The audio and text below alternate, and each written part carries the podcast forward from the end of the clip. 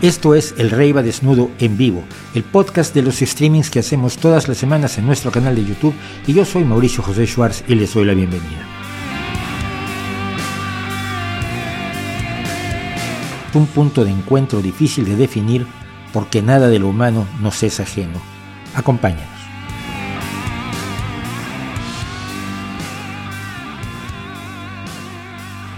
Y estamos una vez más. Buenos días, buenas tardes, buenas noches, buenos mediodías, buenos atardeceres, buenos amaneceres, buenas las horas que sea, donde quiera que estén ustedes. Bienvenidos niños y niñas, sistercitos y brothercitas, niños y niñas, ya dije, perritos y gatitos y todos los demás a la revista semanal del Rey Desnudo, que es este canal, la revista es este streaming, y yo soy Mauricio José Schwartz, su servidor, el único responsable de todos los desastres de los que, se, de los que eh, comete este canal todas las semanas.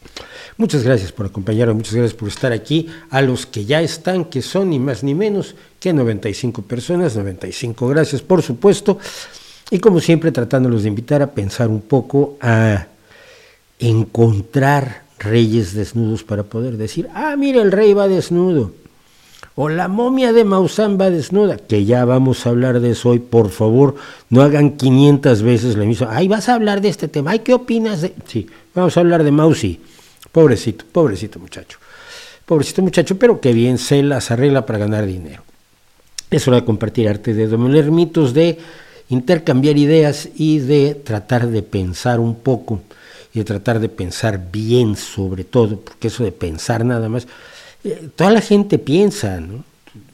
Pensar estupideces es pensar, pensar bien es otra cosa. Como siempre, gracias a Rob que nos manda el chat, gracias a Rosy que nos hace el, el, el horario, el, la lista de temas que vamos tocando a lo largo del episodio, que luego a mí me sirve muchísimo cuando estoy a las 2 de la mañana lidiando para publicar el podcast. Porque si usted cree que esto, que el trabajo de este canal o el trabajo de este streaming se reduce a que yo a las 7 de la noche haga plique y diga, ya estamos aquí, amiguitos y amiguitas, pues se equivoca. Lleva muchas horas antes y luego lleva para remate muchas horas después. Y precisamente por eso eh, Por eso a veces no hacemos lo que hacemos. Eh, no hacemos lo que debemos de hacer, perdón. Entonces, bueno, vamos a echar desde el principio.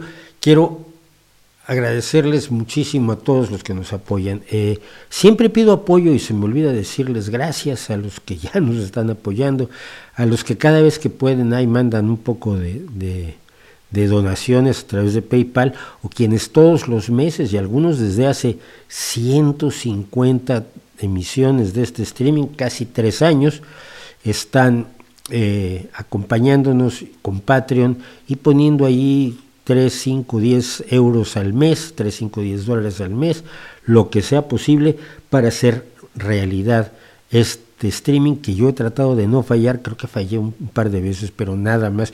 Por eso lo de los 150 es un poco como, como fueron 150, sí, pero no exactamente, pero es que tal vez no sé. Y lo mismo va a pasar con el aniversario, porque si celebramos hoy el 150, que vamos a celebrarlo, vamos, a celebrarlo rápidamente, ¿no? Para podernos quitar de líos.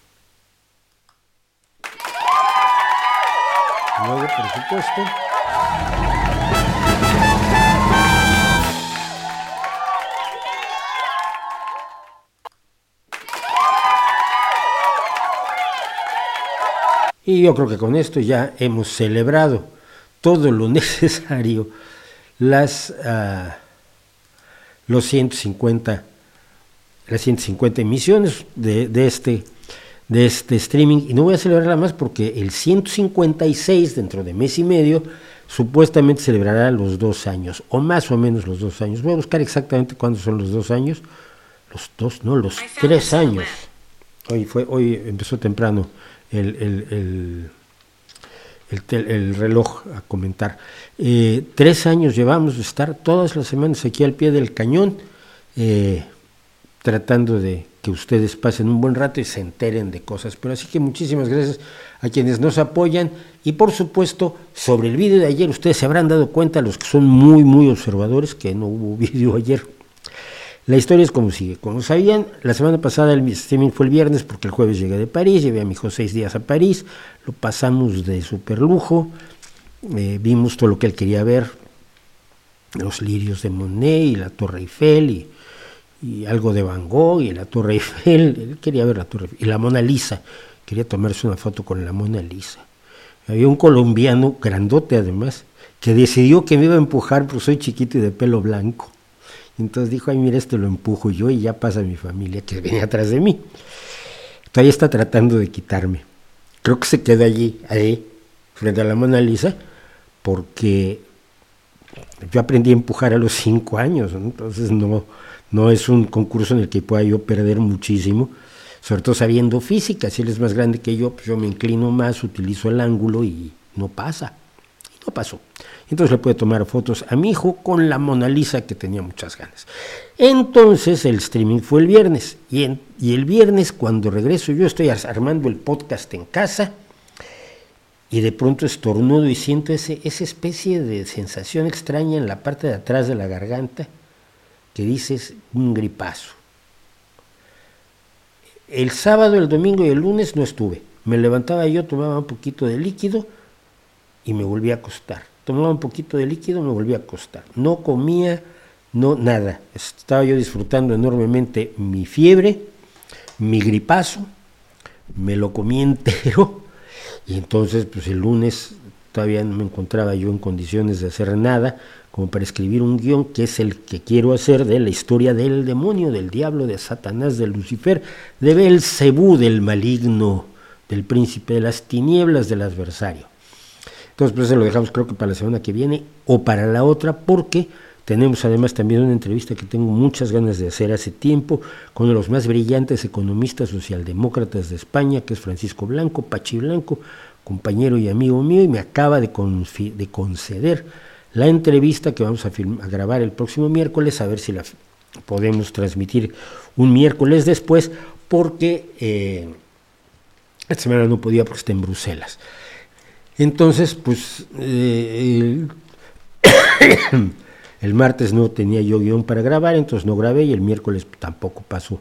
Y no pasa nada, quiero suponer que no se acabe el mundo ni que me van a quitar todo su apoyo y me van a dejar de saludar y todo eso, nada más porque no lo pude hacer. 142 personas, 142, me, 142 agradecimientos en verdaderamente sentidos con ustedes por estar con nosotros y por acompañarme.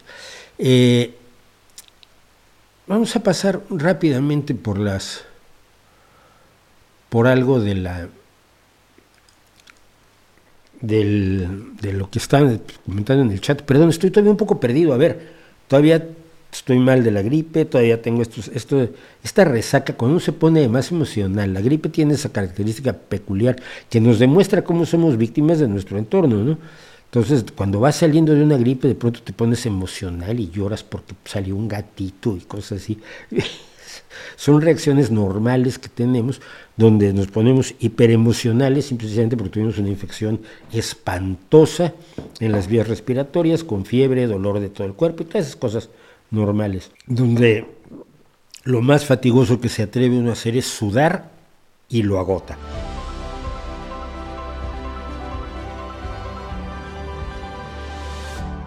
Qué vergüenza lo que pasó en México, sí, pero pues, es la 4T y es Maussan, están al mismo nivel, ¿no?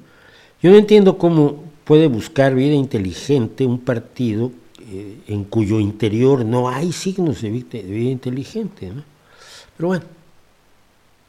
Eh, ahora que Eduardo Veraste lleva a ser candidato a la presidencia de México, ¿podría hablar un poco de ella, el peligro que supone poner a un conspiranoico de ultraderecha?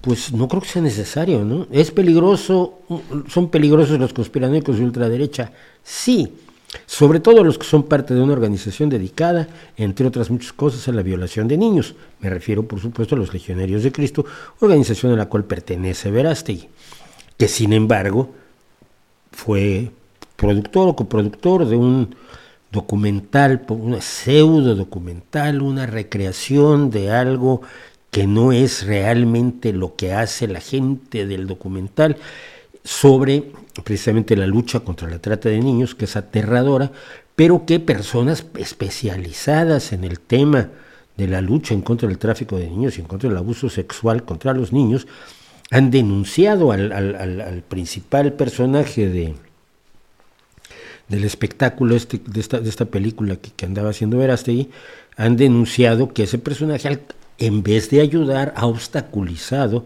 la lucha en contra de la trata de niños y el actor que, que, usó, pues es un actor que ha sido condenado por abusos de niños. Entonces es, es, es muy extraño, ¿no? Es, es, como si el Chapo Guzmán te hace un, un, documental en contra del narcotráfico. Dices tú, igual aquí hay algo raro, pero no lo sé.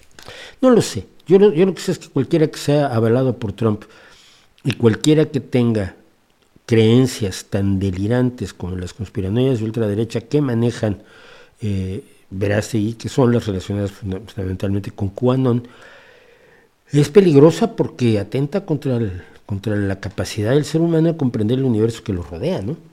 Pero hay una, hay una forma, por cierto, de abordar a los charlatanes, a los embusteros y a los cuentacuentos, como es el caso, al parecer, o según me han dicho, de Verástegui, y es una de las cosas que vamos a ver hoy.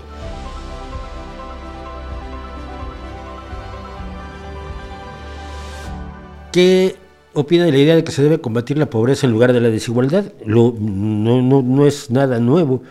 Siempre he dicho que el índice Gini es una trampa enorme. Si tienes un país donde todos son pobres y hay unos poquitos que son de clase media, tiene muy poca desigualdad, pero, pero, pero el país está mal. Tienes un país de gente enormemente rica y de una clase media que ocupe la mayor parte de la población, pero hay unos ultramillonarios espectaculares, brutales, ofensivos, nivel Elon Musk, pero el índice Gini te va a decir que hay una enorme desigualdad. Pero los que están hasta abajo de esa desigualdad no están sufriendo como los que están hasta abajo de la mayor igualdad de la otra, de la otra sociedad hipotética que, que mencionábamos. Es decir, la desigualdad no mide la, el nivel de vida, la calidad de vida de la gente que está en la parte inferior de, ese, de esa desigualdad. Eh, en cambio, la pobreza nos dice claramente, si una persona vive, si una familia vive con menos de dos dólares al día, pues tiene un problema. Y eso, ese problema lo tiene si todo el país está en las mismas condiciones y el índice Gini nos dice que hay una igualdad perfecta, o si son una minoría. Da exactamente igual. Esas personas necesitan el apoyo de su sociedad para abandonar la situación de pobreza extrema. Punto. Porque la situación de pobreza extrema es inaceptable, es indigna, es humillante y sobre todo es solucionable. Entonces, pues esto que me pregunta Vlad Mort, yo lo he dicho muchísimas veces, creo que el índice Gini es utilizado equivocadamente para tratar de analizar a las sociedades, cuando lo que tenemos que analizar ni siquiera es cómo vive el que mejor vive, sino cómo vive el que peor vive. Esa es la verdadera medida de una sociedad. Si tú lloras porque hay muchos ricos, puedo entenderlo y hay momentos en que las, las fortunas son ofensivas y son idiotas. Después de determinado nivel, no puedes comprar nada más. No puedes vivir mejor. Si ganas, si tienes 100 mil millones de dólares, no vives 20 veces mejor que, que George Soros que tiene 5 mil millones, ¿ok? George Soros tiene 5 o 6 mil millones. Si tú tienes 100 mil millones, no vives 20 veces mejor que Soros. Soros vive igual de bien que tú.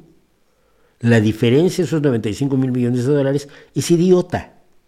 A, efectos de, de, la calidad de vida y de los bienes que puedes adquirir o de los servicios o de las satisfacciones que puedes derivar de la acumulación de tu fortuna.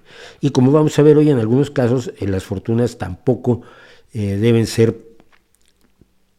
deben ser dejadas como rectoras de una sociedad. Lo vamos a ver con Elon Musk después. Pero a mí qué me importa que haya señores que viven como Elon Musk, cuando lo que me tiene que importar es cómo viven los que están más jodidos en mi sociedad o en cualquier sociedad. Si toda la gente come, si todos los niños van a la escuela, si las viviendas son dignas, si la sanidad es para todos, si hay pensiones que te garantizan la vejez, si vives sin miedo, pero vives en una honrada clase media baja, con tus satisfactores cubiertos, si todos viven así, a mí no me importa que haya ricos. Me ofende que haya ricos cuando hay gente extremadamente pobre, sobre todo cuando esos ricos me dicen es que no quiero pagar impuestos para, para ayudar a esas personas que no han tenido las oportunidades que yo tuve, ¿no?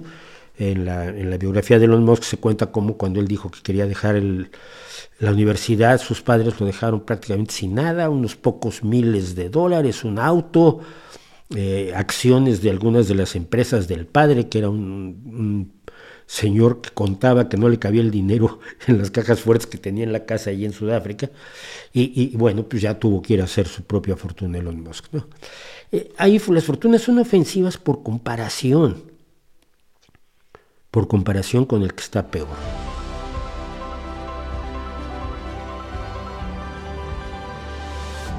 Sergio Montes Vázquez, estimado Mauricio, saludos desde Madrid. Cuando trabajaste en la revista PC Semanal llegaste a conocer a Sandro Cohen. ¿Qué nos puedes comentar de él? Él decía que la inteligencia artificial era una estafa por 1994. Bueno, mira, por 1994, poco antes, yo entré a una BBS que había un, un tablero electrónico, tablón electrónico de noticias, que eran los antecesores de Internet. Internet existía, pero existía solamente entre las universidades. Y lo que nosotros teníamos eran lugares donde podías compartir unos archivos pequeñitos que tardabas horas en bajar con, con modems de, de 14.400 baudios que se conectaban a la línea telefónica y hacían unos ruidos característicos que el que los reconozca sabes tú la edad que tiene. Tú andabas en Internet cuando Internet estaba en, en pañales, genuinamente en pañales. Yo entré a varios que había en México, Alan Aspuru tenía Nopal, eh, había otro, no me acuerdo, había tres o cuatro, y sobre todo había uno que funcionaba muy bien, que era Spin. Y Spin era comercial, pero tú podías entrar creo que dos o tres veces al día. Luego teníamos intercambios de mensajes, pero tú bajabas el paquete de mensajes, en vez de leer los mensajes como ahora en un foro, Bajabas los mensajes, los leías, los respondías, hacías un paquetito con tus respuestas y los subías. Los paquetitos que se llamaban Quick. Y allí conocí yo a un montón de gente que son hasta hoy mis mejores amigos en México. Toño Malpica, el gran pianista, compositor y en este momento exitosísimo escritor mexicano, eh, dramaturgo también era cuando lo conocí, creo que ahora ya no escribe teatro, eh, que llegamos a tener una una banda junto con otra persona que conocimos, que es mi hermana, Marcela eh, Díaz del Mor, Marcela, Marce, Marce Sarabá, Marce Sarabá. Y, eh, ¿y quién más? Está Gonzalo León, que ahora vive en Ecuador, que cantaba el Maná Maná con el grupo. Estaba Fantomas, queridísimo, que se nos fue, fue asesinado hace pocos años, sin deberla ni temerla en la calle, como pasan las cosas ahora en, el México, en el México que, les han fabricado, que nos han fabricado. Eh, conocí a, amigas entrañables, amigos maravillosos, me invitaron a trabajar en, en PC Semanal y conocí a Sandro Cohen. Y de hecho, en casa de Sandro Cohen fue cuando los desvirtualicé a todos por primera vez, es decir, nos conocíamos por el BBS, como ahora pasa en Internet. Era, eran los inicios. La, y, entonces un día me dijeron, estamos reunidos en casa de Kik, está Héctor y está... Eh, no me acuerdo cómo se llamaba, un, salvadoreño que también murió, por cierto, eh, y creo que estaban los Malpica y un montón de gente. ¿Por qué no vienes a tomarte algo a casa de Cohen? Sí, me voy a tomar un refresco a casa de Cohen.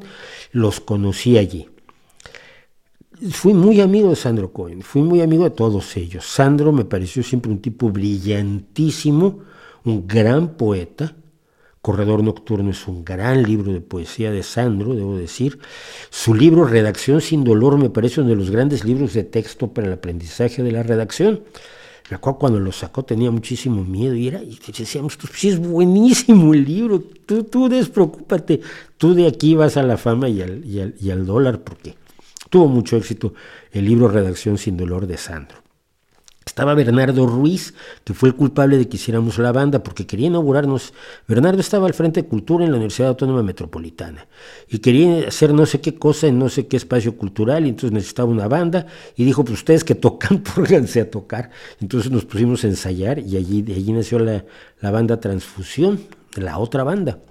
Así se llamaba, lo siento. Transfusión, la otra banda, hacíamos jazz cuando, cuando, cuando dejabas a, a Toño hacer jazz, cuando podía meter yo las narices, pues hacíamos más rock. Y luego pues, Saraba quería hacer, Marcela García Moral pues quería hacer más blues a veces, ¿no? Y ahí, ahí funcionamos. Entonces, Sandro fue muy cercano. Luego Sandro estaba en Planeta.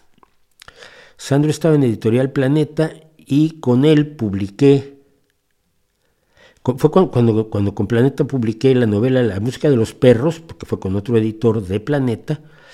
Eh, fue cuando empecé a escribir libros instantáneos, entre ellos la biografía de Superbarrio, que es de 1995, y después los, la crónica del desconcierto, los 101 días del, del, gobierno de Cedillo, precisamente fines del 94, principios del 95. Y la, mi última novela, la tenía Sandro en Planeta, era, no consta en archivos. Y cuando Sandro se retiró de Planeta para hacer su propia pequeña editorial, me dijo, oye, ¿me puedo llevar tu libro? Dije, mira, eh, Planeta trata mal, y no por, no por nada, sino porque es una política de negocios natural, trata mal a los autores de media tabla. A los autores de inferiores ni los hace caso. Nosotros nos invitaban a comer a veces. Pero los autores de media tabla, los que imprimes 2000, vendes 2000 o 1900 y te fue bien, pero ya no vas a reeditar porque no tiene 4000 lectores, que era mi caso, yo tenía alrededor de 2000 lectores. No nos promovía con el objeto de que alguno de nosotros fuera el, el, bestseller de mañana, sino que los editores estaban en su escritorio así esperando que alguien les trajera el bestseller. Y entonces estaban ya los, los escritores eh, de altísimo nivel, que eran los que mantenían, los que mantienen realmente a las editoriales y, a los, y, a los, que trataban maravillosamente bien. Pero, pero ninguno de ellos había salido de las, de las filas de la, clase, de la clase media, de la media tabla de los autores de Planeta. Yo había, publicado, había hecho una, una, antología de ciencia ficción con un estadounidense que tuvo un aparente mucho éxito y luego se desinfló, que era Frontera de Espejos Rotos con Don Webb, seis escritores estadounidenses, seis escritores mexicanos hablando, les, mandamos a escribir cuentos sobre la frontera y el resultado era precioso. Y así entonces, bueno, Sandro se llevó mi novela, la publicó en su editorial y fue mi despedida de México porque se publicó meses antes o semanas antes de que yo ya me viniera a España. Sandro se burlaba de la inteligencia artificial igual que yo porque los expertos en inteligencia artificial de verdad te decían que no es fácil imitar algo que no sabes qué es. Define inteligencia. ¿Qué es la, ¿Qué es la inteligencia? Tú puedes decir, mira, un brazo es una palanca que tiene un, algo que tira de él aquí en el, en el un músculo que en realidad pues, no es más que un cable que tira de la palanca, pues está insertado el músculo del cable aquí en un, y entonces físicamente yo sé cómo funciona un brazo. Entonces voy a hacer una grúa para levantar cosas grandotas. Es un brazo eh, hecho con pantógrafo, magnificado, pero tiene los principios del brazo. ¿Cómo funciona la inteligencia? ¿Cómo surge la inteligencia? ¿Cómo surge lo que llamamos inteligencia? Y, que ya lo llamamos de manera muy imprecisa. Pues nadie lo sabe. Ah, entonces vamos a reproducirlo. Venga. Y, y ahí estábamos en 1994 y ahí estamos hoy. Los algoritmos de la inteligencia artificial son artificiales, pero no son inteligentes. Lo han demostrado una y otra vez. Yo me río mucho aquí en las crónicas de la inteligencia artificial de las exageraciones que se hacen respecto de una herramienta que es útil. Cuidado. Por ejemplo, para determinar eh, plegados de proteínas, la inteligencia artificial ha sido muy útil porque está trabajando con, parámetros y algoritmos bien, definidos. ¿Cómo se pliega una proteína? Pues hay reglas para plegar una proteína. La inteligencia artificial puede plegarla de muchísimas, de muchísimas maneras, puede hacerlo mucho más rápido, más eficientemente, puede hacer muchas cosas con los grandes datos, la inteligencia artificial, pero no es inteligencia. La artificial, la pseudointeligencia artificial. Eh, puede simular que está hablando contigo, pero eso no quiere decir que sea consciente. No sabemos cómo surgió la conciencia. Y en ese sentido creo que todos los que más o menos trabajábamos en PC semanal, fuéramos o no expertos, yo no era experto, por ejemplo, había, había expertos, Kit, me acuerdo, Kit 4000, era un grandioso y maravilloso experto, sobre todo en Mac, Mac User también estaba allí, gente que sabía de, de las máquinas, y sabía informática, y sabía teoría, y sabía lógica avanzada, y etcétera y programaban en ensamblador, era una cosa impresionante verlos. Pero yo lo que, así, lo que hice fue empezar a analizar la relación entre la red y el fenómeno informático con la sociedad. A eso me dedicaba yo desde 1994, 95, imagínate. Ya tengo un tiempo en esto. Y con ese tiempo que tengo en esto, estoy totalmente de acuerdo con, el queridísimo Sandro, víctima, por cierto, de la COVID. Sandro es un hombre de mi edad y debería estar y, tenía un aspecto más juvenil que el mío, además porque Sandro era un deportista extraordinario. Él salía a darle a la bicicleta y a correr, pero todos los días, todos los días. Tenía unas condiciones físicas admirables, pero la COVID, la COVID no tiene eso en cuenta, cosa que algunos no quieren creer. Y esa es pues mi historia. Conozco y quiero a Alessandro Cohen, lo quise muchísimo, le agradezco muchísimo lo que hizo por mí además. Eh, que fuera mi editor, que fuera mi compañero, que fuera mi amigo y que, habláramos de este tipo de cosas en aquellos años.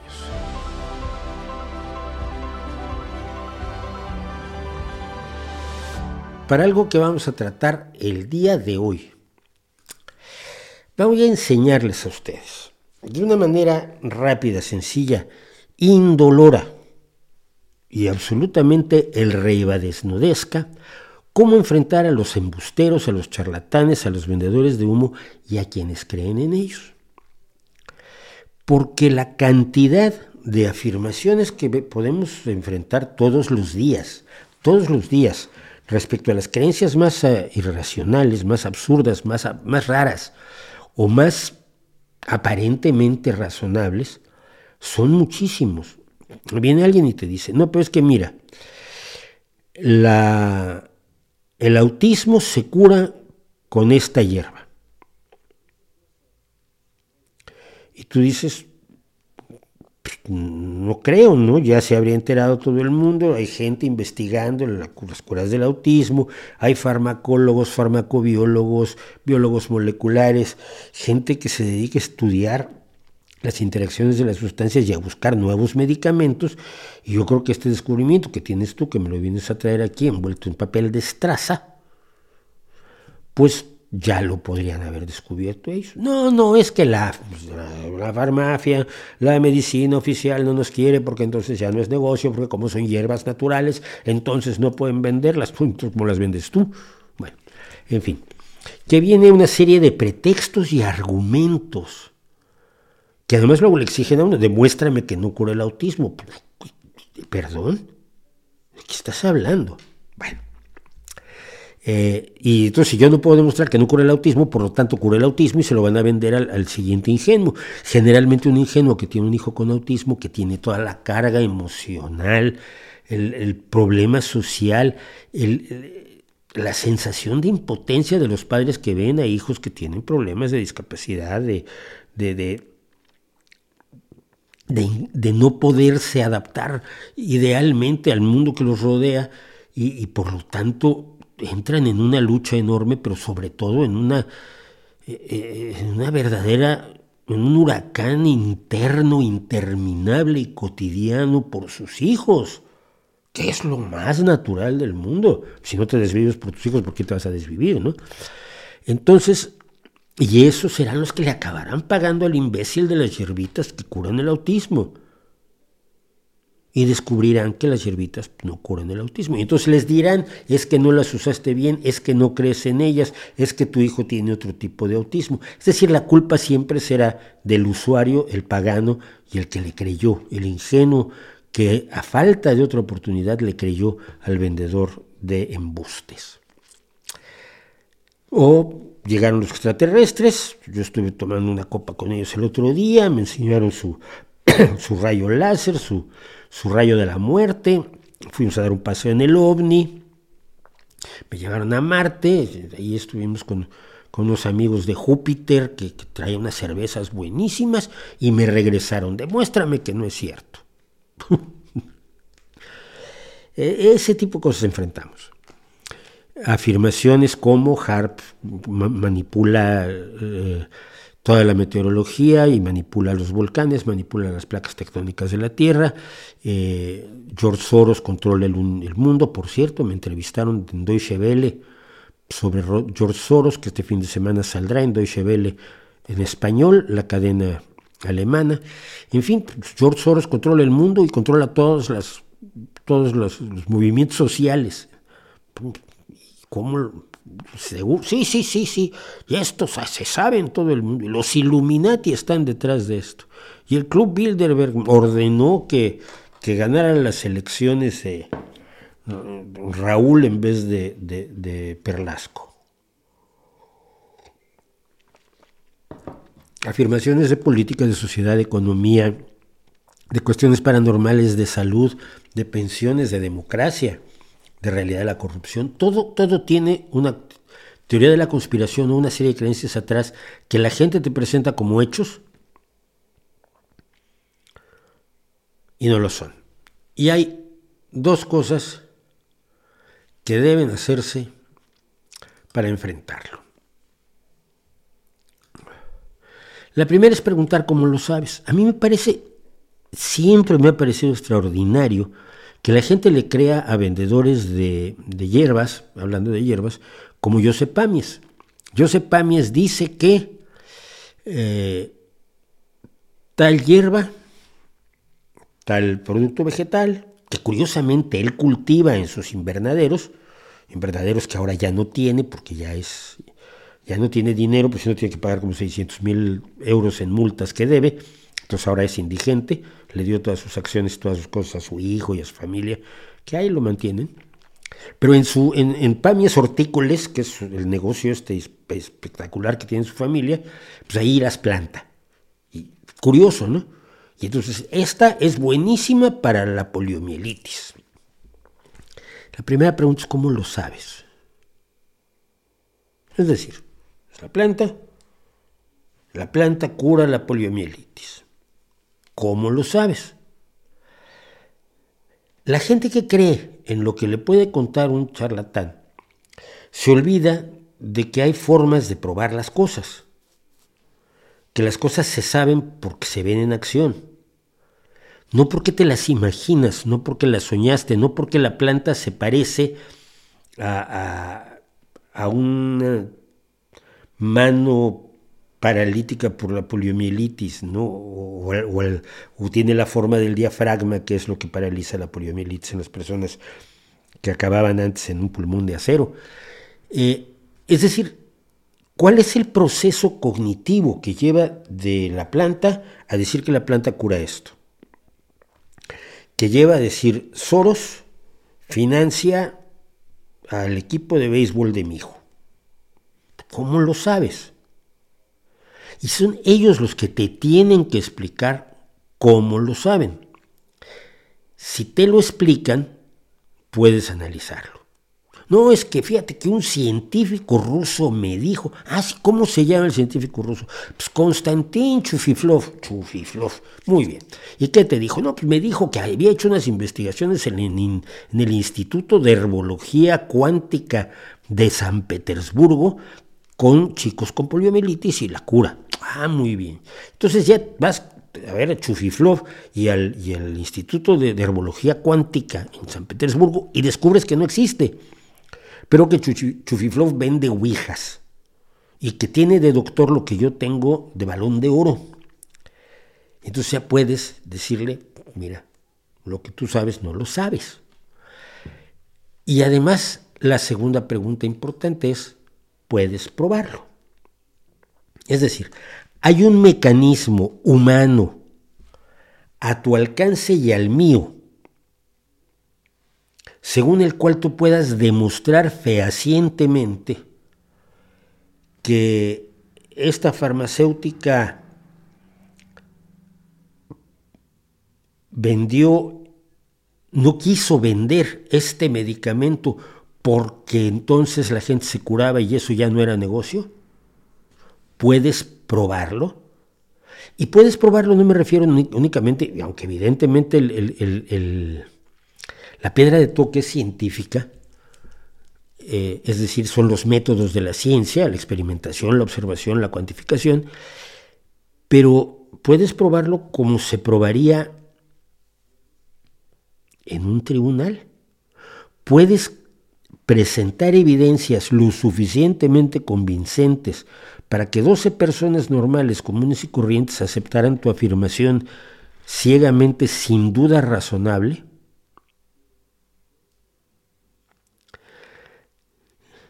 La respuesta es no pueden, no pueden probarlo, pero nunca asumen la carga de la prueba. Es necesario imponérselas cuando se nos presenta, ah, esto es así.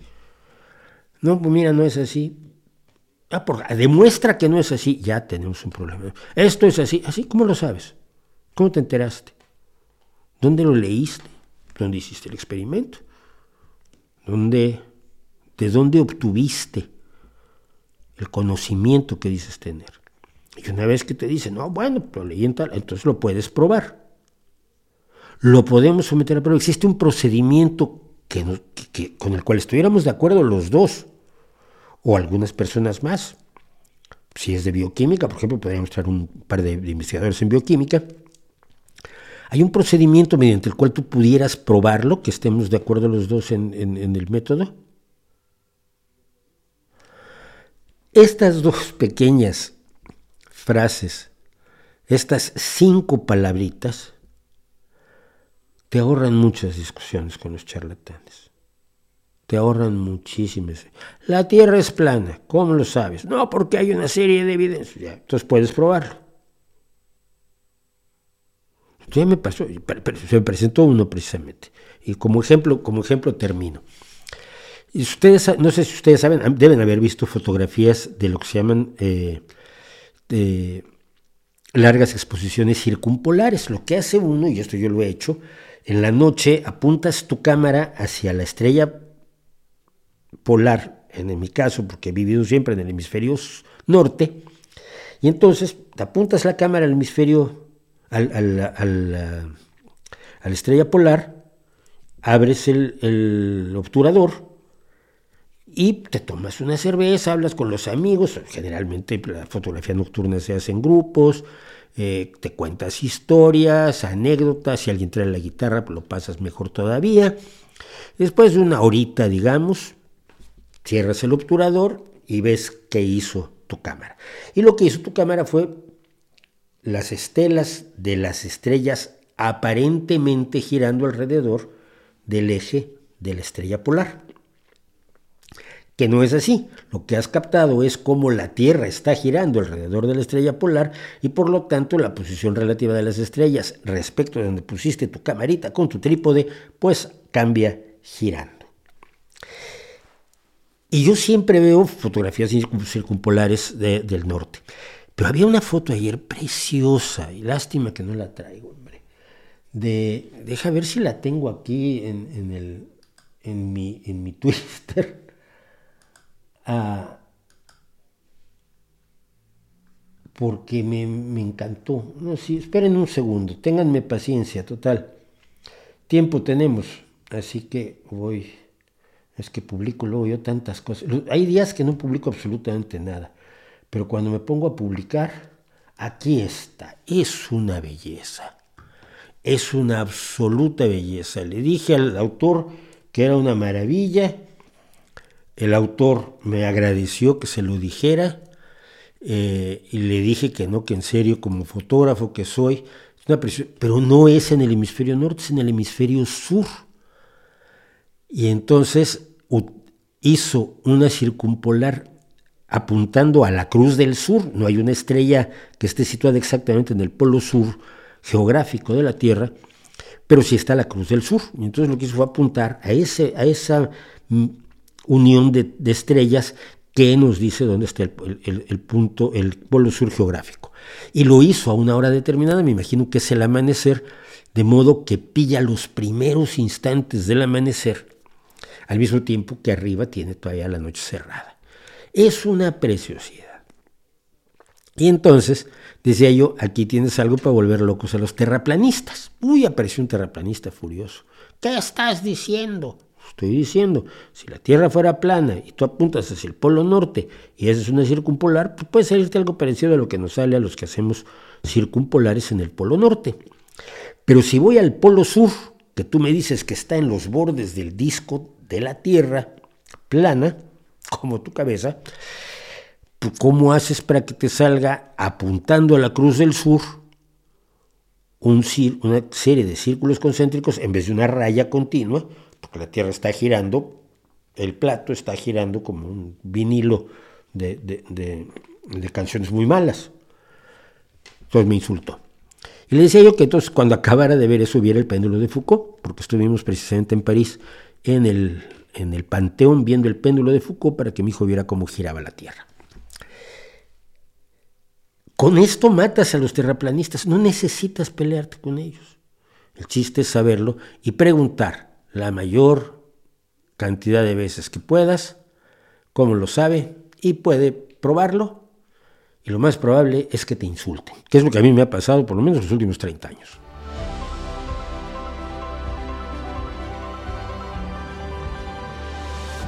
Qué mal día para ser mexicano, somos la burla gracias a Maussan. Chico,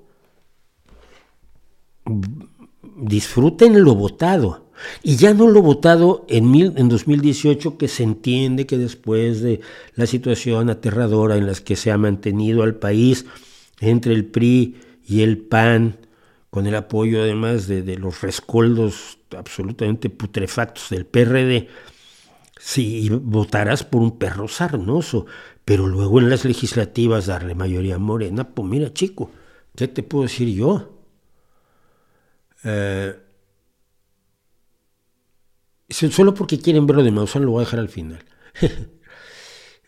Eh, bueno, Elon Musk sobre su última biografía, si he leído algo sobre ello, vamos a hablar sobre ello. Jero Grunt Rubif dice en la Universidad Mexicana, plantel Iscal les encantó la entrevista que me concediste. Eh, no me acuerdo, a ver, además que, aquí estás usando un seudónimo, hijo mío, entonces no sé quién eres ni cuál de todas las entrevistas que concedo es la tuya, pero me da mucho gusto. Has motivado a varios de mis compañeros de clase a ser periodistas, me da aún más gusto, sobre todo si quieren ser periodistas honestos, porque eso es lo que de eso le hace mucha falta a este planeta. Ya los, bigotes ya los dejé así. Hubo, hubo consenso en Facebook cuando dije, ¿qué tal que me dejo el bigote inglés?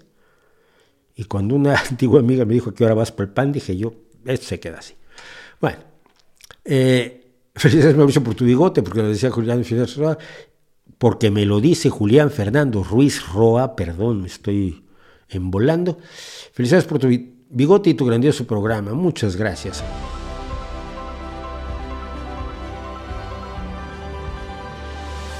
Alguien debe recopilar una breve semblanza de las personas muertas y desaparecidas en México, es de escándalo. Ojalá, pero México es un país donde desaparecer incluso era fácil. Cuando yo era muy joven y tuve a mis hijas, alguien del, sector eh, este paranoico, más que nada, porque no era ni siquiera, estaba metido en la revolución ni en cosas por el estilo, pero un paranoico. Me dijo, regístralas en tres lugares. Te vas a tres municipios y haces el registro civil de los tres municipios, con nombres distintos. ¿Para qué? Para tener tres actas de nacimiento. ¿Y para qué? Hombre, porque así cuando las persigue el gobierno se cambian de identidad legalmente. Y yo, vale, son pequeñitas, parecen buenas personas. ¿Me explicas por qué les va a perseguir el gobierno como para que necesiten una operación así digna de espías rusos en, el Guapaconeta, Ohio, en 1954? Pero México es así. En México la, identidad, la personalidad no, no es un asunto que, que realmente controle debidamente el gobierno, pese a que el registro civil lo abrió Benito Juárez hace casi 200 años, ¿no? Eh, algo menos. Eh, en México es muy fácil desaparecer y es muy fácil desaparecer sin que nadie de tu alrededor diga que has desaparecido porque, porque luego les puede tocar a ellos. Ojalá y fuera, mira, yo todos los, todos los días y a veces varias veces al día si puedo y depende si me lo encuentro, yo sigo al Museo de Auschwitz en Twitter. Se llama Twitter, me importa un pito lo que diga Elon Musk. Y ellos cada hora publican la foto y la historia de una de las personas encerradas en los campos de exterminio, algunos pocos de ellos son sobrevivientes, la gran mayoría de ellos asesinados. Fotos de niños de tres años que te rompen el alma, niños que fueron llevados con sus madres a un campo de exterminio, a Auschwitz, y asesinados en la cámara de gases después de la selección que hacían Mengele y, los nazis y demás. Es una forma de precisamente que tengan cara las personas, cuando tú hablas de 5 o 6 millones de judíos muertos, pues, no te dice mucho. Son abstracciones que no caben dentro de nuestros limitados cráneos de primates, menos evolucionados de lo que nos gustaría. Pero cuando ves una cara y otra cara y otra cara, y eso se parece a, y ese es como yo, y ay, mira, este, qué, chistoso era, era aprendiz de, talabartero, ya no hay talabarteros. gente que trabajaba el cuero. Ay, qué niña tan bonita, qué señor tan distinguido. Y todos ellos fueron asesinados. La enormidad te empieza a tocar un poco, aunque no llegues a meterte los 6 millones de víctimas o los 20 millones de víctimas eh, de, la guerra. He, comentado que esto se haga en Ucrania, porque en Ucrania se ha podido llegar a encontrar datos de cada una de las personas que ha sido asesinada por Putin desde 2014 y existe el registro. Entonces, he sugerido que se haga. Ojalá y en México se pudiera hacer. Si se puede, y se puede hacer con fotos, se puede hacer con todos los desaparecidos, que se haga. Ojalá y alguien lo pueda hacer. Cuesta dinero y cuesta esfuerzo, pero sí creo que vale la pena.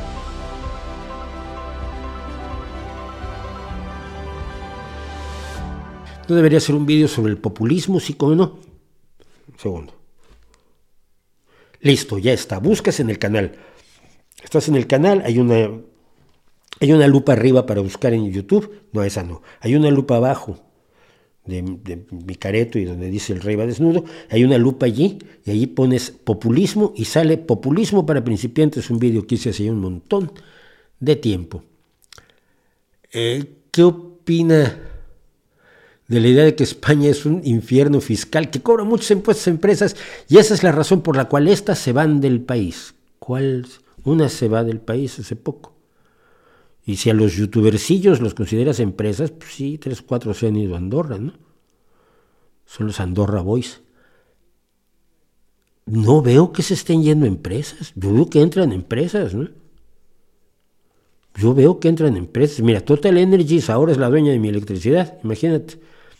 Total Energies, que es una, compañía francesa, la tradicional aceralia, que era la gran acerera que daba trabajo a la base de obreros industriales de, Asturias, sobre todo de, Avilés y, Gijón, en el interior de Asturias todos eran mineros en, la parte industrial era la parte de la minería, eh, ahora es de, de, Mital, del Indostano. y, se están yendo las empresas de España. Es un infierno fiscal. Busca una comparación de impuestos en todo el mundo y vas a ver que no es cierto. España no es ningún infierno fiscal. España está en la media europea normalita. Lo que pasa es que cuando no quieres ayudar, pues te quejas siempre. Pero no te quejas tanto como para irte porque no se están yendo. Es un cuento. Es el tipo de cosas que cuenta Ayuso, hombre.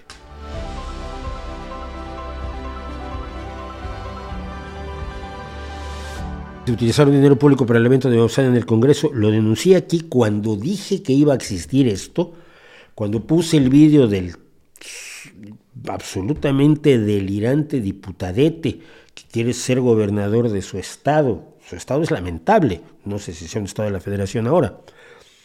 Y que presentaba a Maussan como su amigo. Cuando lo presentaron aquí, mi queja fundamental es esa. Esto el derecho del mundo a creer en estupideces pero en este caso se utilizaron muchos recursos, porque se trajo a un congresista chiflado de, Japón, se trajo a dos loquitos de Estados Unidos, y esos vuelan en primera o en business, van a hoteles de cinco estrellas y comen bien. Tú, no creas que los puedes traer en, clase turista para, para ponerles un hotelito de segunda y llevarles memelas.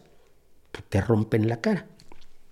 Entonces, mucho dinero, mucho dinero de ese que no hay para las becas de científicos. Por lo tanto, se han reducido las becas de científicos otra vez.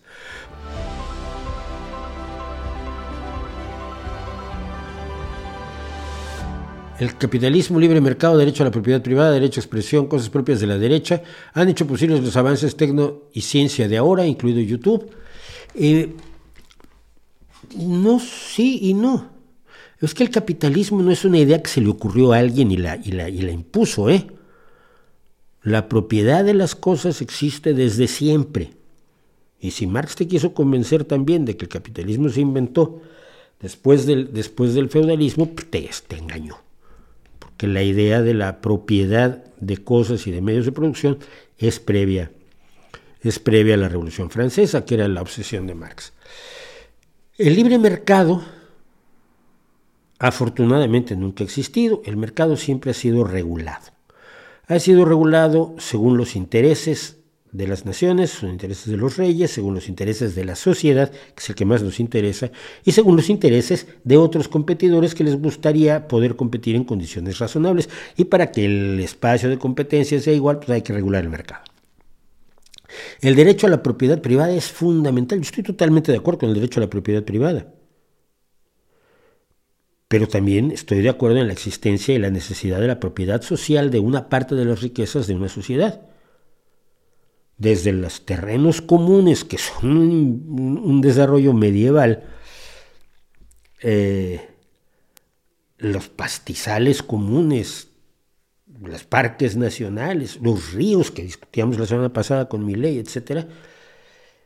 Y no se contraponen. Es decir, cuando la gente habla de propiedad privada, te habla como es que descubrimos la propiedad privada y todo debe ser propiedad privada. No, la propiedad privada es útil, sí, claro que es útil. Y la propiedad social también. Eh, el derecho a la, expresión, cosas propias de la derecha. No, el derecho a la libre expresión no es, no es propio de la derecha.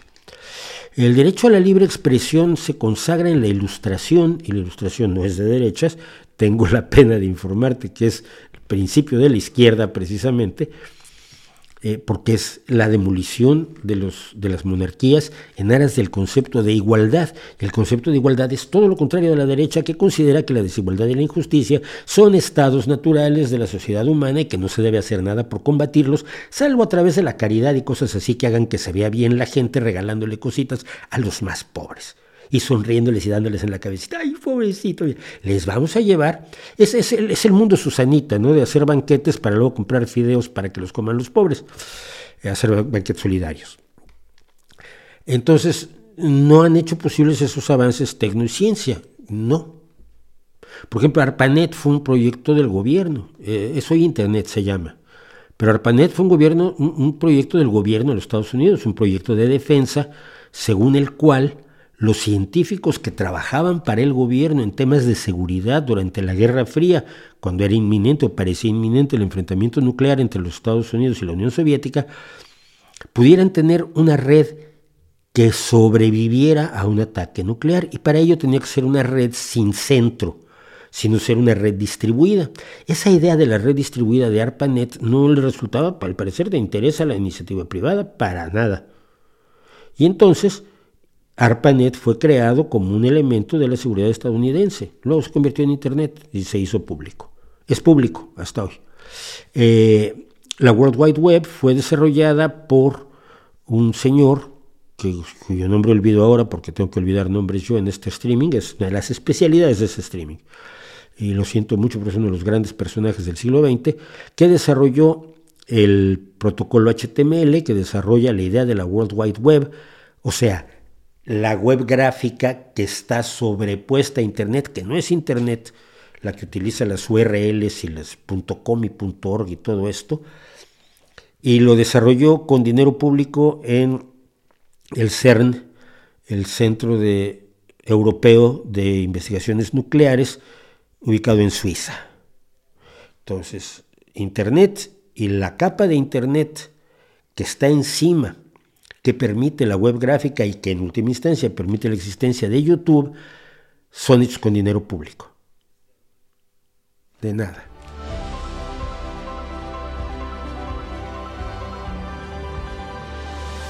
Vamos a hablar de otra de un, asunto que tiene que ver con la actualidad, los 11, los 11 de septiembre. Curioso, porque otra cosa de la que quiero hablar hoy, que es cuando el rock era basura, era considerado basura, era considerado eh, el, gran degradador de la juventud y de los valores judio-cristianos occidentales. Este, en, el 11 de septiembre de 1971 se llevó a cabo el concierto de Avándaro en México, que fue el que le destrozó el rock mexicano durante décadas, porque, eh, porque como eran hippies que luego hasta se quitaban la ropa y luego sexaban, cosa que antes, antes nadie, nadie tenía relaciones sexuales. Pero con el rock, uff, se inventó el sexo. Y luego pues, algunos fumaban cosas que daban risa y, se comportaban como, como verdaderos salvajes según la visión de las buenas conciencias mexicanas de la época, a las que yo conocía muy bien porque pertenecía a una familia de buenas conciencias, muchos esqueletos en el armario, pero buenas conciencias enormes. Y en 1971 mis amigos me dijeron, ¿no quieres venir a Vándaro con nosotros? Yo tenía 16 años. Le dije a mi mamá, ¿puedo ir? Me dijo, no. Es la última vez que pedí permiso porque mis amigos lo pasaron pipa en Avándaro. Mis compañeros del partido. Del partido, no de la escuela. Entonces, ah, pero en septiembre pasaron otras dos cosas. El martes pasado me mostraban, el martes que fue precisamente un día después de la conmemoración de los 50 años del golpe de Estado, que fue el 11 de septiembre de 1973, del golpe de Estado en Chile, me mostraron un cartel según el cual con Allende la inflación se había disparado, los salarios habían caído, había aumentado el déficit fiscal y pasaban otras cosas horribles. Quien ya estuviera atento a la realidad política en 1973, y yo ya lo estaba, sabe que gran parte de los problemas económicos de Chile se debían al boicot que las grandes empresas, los grandes capitales, eh, las grandes fortunas y el gobierno de los Estados Unidos, la Embajada de los Estados Unidos, lanzaron contra el gobierno de Allende. Los transportistas paraban constantemente y cuando no hay transportistas, como lo pudieron ver muchas personas ahora en la, en la pandemia, no importa la producción del campo si no hay camiones que lleven la producción del campo a donde tú puedes comprar tus, tus, garbanzos. Entonces eh, hubo un boicot generalizado en contra del gobierno de Allende. Así que hay que negar que esto fue culpa de Allende, en principio. Pero, pero esto es irrelevante además.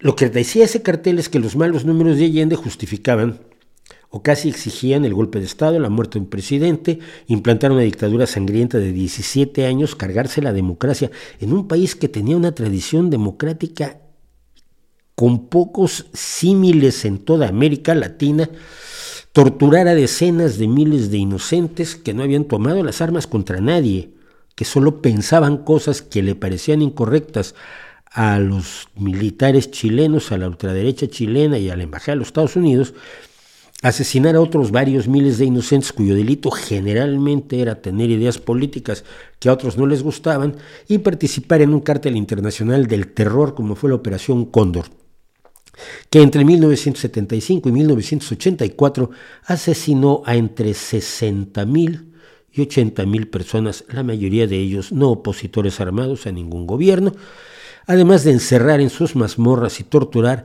a más de 400.000 presos políticos, casi medio millón de personas, presas torturadas, golpeadas, maltratadas, humilladas y cuya dignidad fue lesionada brutalmente por pensar cosas que no les gustaban a otros, que tenían la fuerza, el poder y las armas.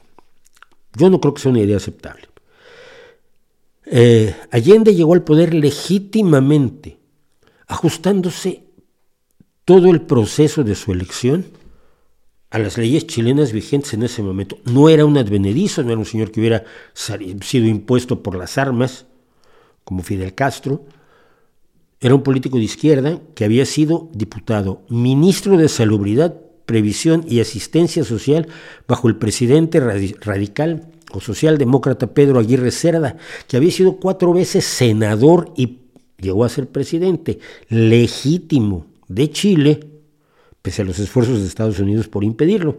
Financiaron la campaña de su adversario, que no pudo hacer nada, entre otras cosas porque era un señor de una edad tan avanzada que se le notaba. Se le nota, como ahora le pasa a Mitch McConnell, el, líder del Senado en los Estados Unidos, que le hacen una pregunta y se queda pegado. Ya ves, cosas que pasan. Hay personas que los procesos degenerativos de la edad les, los llevan a eso. No todos los ancianos les pasa, no toda la gente mayor le pasa, pero a algunos les pasa, ¿no? Y parece que en esas condiciones estaba ya el opositor de Allende, como quiera que fuera. Todo lo que hizo Allende, estatizar áreas clave de la economía, nacionalizar el cobre, que tuvo el apoyo de todos los partidos, incluidos los de derecha en Chile, eh, la reforma agraria, el congelar los precios de las mercancías, el aumento de salarios, la modificación de la Constitución y la creación de una Cámara única en vez de diputados y senadores, que son debates que existen todavía en política, si debe haber una o dos cámaras en según qué constitución, qué configuración tenga un país respecto a sus regiones, provincias, estados o, o departamentos, todo lo que hizo Allende fue legítimo y legal. Nunca infringió la legalidad chilena. Pero estaba avanzando hacia, hacia, hacia un, modelo más cercano al comunismo, pero legalmente. Si quieres parar eso, lo paras de otra manera, pero no con un golpe de Estado con las consecuencias que tuvo Chile. Yo no soy simpatizante del comunismo. Yo no creo que la estatización de toda la economía sea la solución de nada, ni mucho menos la, la, planificación centralizada de la economía. Y tengo vídeos explicando por qué y por qué la planificación centralizada de la economía fue un desastre en la Unión Soviética y lo fue en China hasta que a Deng Xiaoping se le ocurrió, pues vamos a inventar unos mil millonarios que sean nuestros, nuestros títeres y los dejamos hacerse ricos siempre y cuando hagan lo que nosotros queremos. Es un capitalismo lo más raro del mundo que tiene China que es el que tiene hoy, ¿eh? pero no había, ni hay hoy, ninguna justificación para el golpe de Estado en contra de Salvador Allende. Fue un crimen de lesa humanidad que destroza una institucionalidad sólida que tenía Chile, una institucionalidad sólida en una América Latina generalmente convulsa, que se lleva por delante a miles de inocentes, que llena de sangre un país que no tenía un historial de este tipo de acontecimientos y que abre una herida que no se ha cerrado todavía en Chile. El problema de las, de las guerras, que lo, he dicho siempre, las guerras civiles, los golpes de Estado, las guerras como la española, eh, dejan, dejan cicatrices que son difíciles de borrar. La guerra civil de Estados Unidos la siguen peleando muchos estadounidenses con su banderita confederada. Y aquí en España mucha gente sigue peleando la guerra civil española. Y en Chile, 50 años después, es un debate que no debería haber sobre, sobre el, el golpe de Estado de Pinochet y sus cómplices. Ese 11 de septiembre Justificarlo hoy me parece de lo más increíble. Me parece de una bajeza moral muy superior a la bajeza moral de haberlo cometido.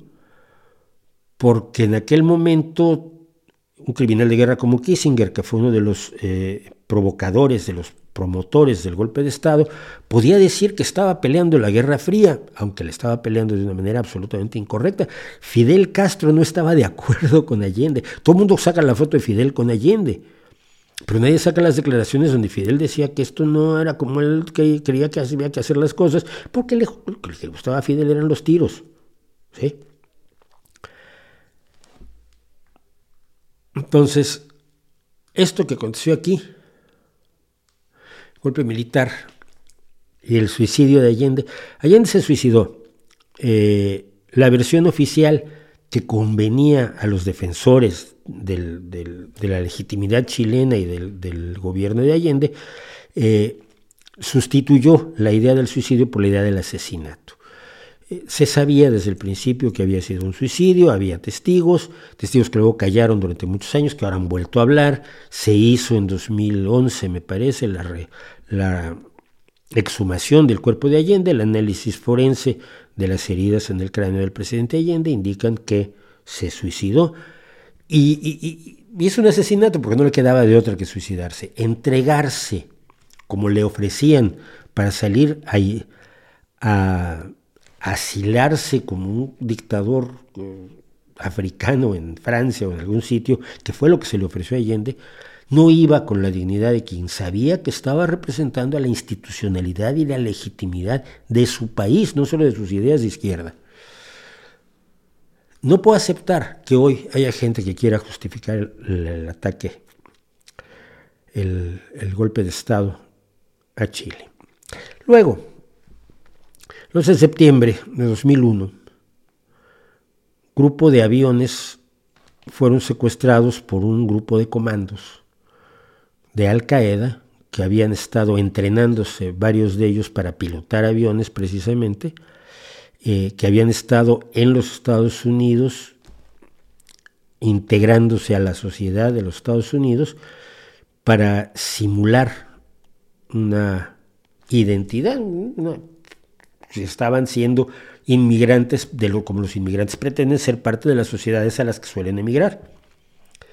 Y en una acción conjunta tomaron cuatro aviones, dos fueron lanzados contra las Torres Gemelas, uno fue lanzado contra el Pentágono y otro, no me acuerdo a dónde iba lanzado, pero que fue, ese sí fue recuperado por los, los, eh, los pasajeros. Y hoy todavía tengo gente que me dice, bueno, pero es un atentado de los Estados Unidos. Tú imagínatelo, ¿no? Estados Unidos comete un autoatentado con cuatro aviones, atentados que podían haber fallado, ¿eh? además, como lo demostró el cuarto avión. Pero todas las evidencias que tenemos eh, indican que no es tal decir, unos terroristas, el mecanismo en todos los aviones fue más o menos el mismo. Ellos venían en business class, ellos venían al frente del avión, no estaban en turismo, como clase turista como viajamos usted y yo, que somos de la chusma y la perrada. Ellos habían comprado eh, billetes de primera, de, business, para poder acceder a la cabina, apuñalar al piloto, el comando de, de la parte del comando de ataque a la cabina para que luego el piloto, que era otro, entrara y se apoderara de los, de los mandos de los aviones. Tenemos las grabaciones de las azafatas que llamaron diciendo está pasando esto en el avión. Hay una persona así, han, han apuñalado. el gobierno de Estados Unidos decidió apuñalar a cuatro, a cuatro capitanes de vuelo. Es que es tan irracional, es tan estúpido, es tan, tan gloriosamente inane todo el, tema de la conspiración, pero el tema de la conspiración tiene un solo sentido y ese es el que más me preocupa a mí. Y es culpar al, gobierno de los Estados Unidos, total, tiene la culpa de todo, ¿no? Y exonerar a un radicalismo islamista que luego te cuentan que fue promovido y quizás inventado incluso por los Estados Unidos. El radicalismo islamista existe más o menos desde que Mahoma predicó. Y predicó el derecho de los musulmanes a matar a los infieles. Y si tú me estás oyendo y no eres musulmán, tú eres una probable víctima del, terrorismo islamista, del extremismo islamista. Eh, tienen el derecho de esclavizarte, derecho de esclavizarte si no eres uno de los fieles. Tienen el derecho de apoderarse del mundo en el gran califato para implantar el Islam en todo el planeta y al que no le guste será asesinado. Lo dice el Corán, no me lo inventé yo. Lo bueno es que de los 1.600 millones de musulmanes que hay, unos muy poquitos se creen todo esto al pie de la letra.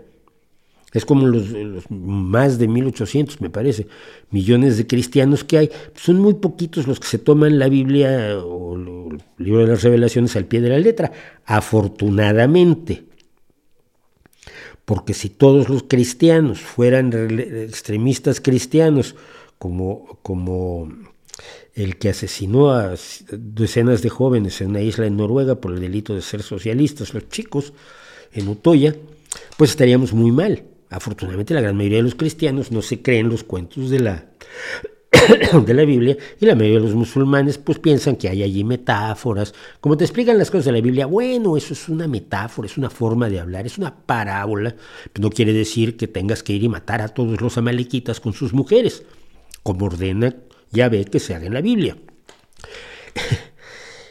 La gran, vasta mayoría de los musulmanes, y todos conocemos algunos, afortunadamente, compañeros musulmanes en el Partido Socialista aquí en Gijón. A uno le hicieron la vida imposible precisamente cuando los atentados de, de, de, Al Qaeda aquí en, en, España. Lo persiguieron horrorosamente a mi querido Rabia.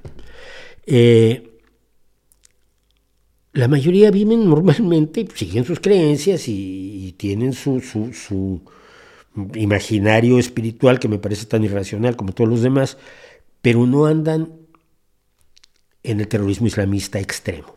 Pero el terrorismo islamista extremo existe, eh, y existe mucho antes de que Estados Unidos se meta allí, este, existe con, ¿cómo se llamaba? Ah, un, egipcio de, finales del siglo XIX, que después de vivir en Occidente regresa para fundar eh, toda, toda todo un movimiento que creo que es el que, el que precede a los hermanos musulmanes. Tienes extremismos como el de como el de Hamas, que la izquierda muchas veces trata de ocultarlo. Hamas tiene por objeto que desaparezca Israel y que asesinar a todos los judíos, punto. Y no se puede dialogar con ellos porque lo que quieren es eso. Si les das eso ya dialogan y se van a la paz. Pero la carta fundacional de Hamas sigue diciendo en su primer párrafo que lo que hay que hacer es acabar con todos los judíos mala idea. Eh, de,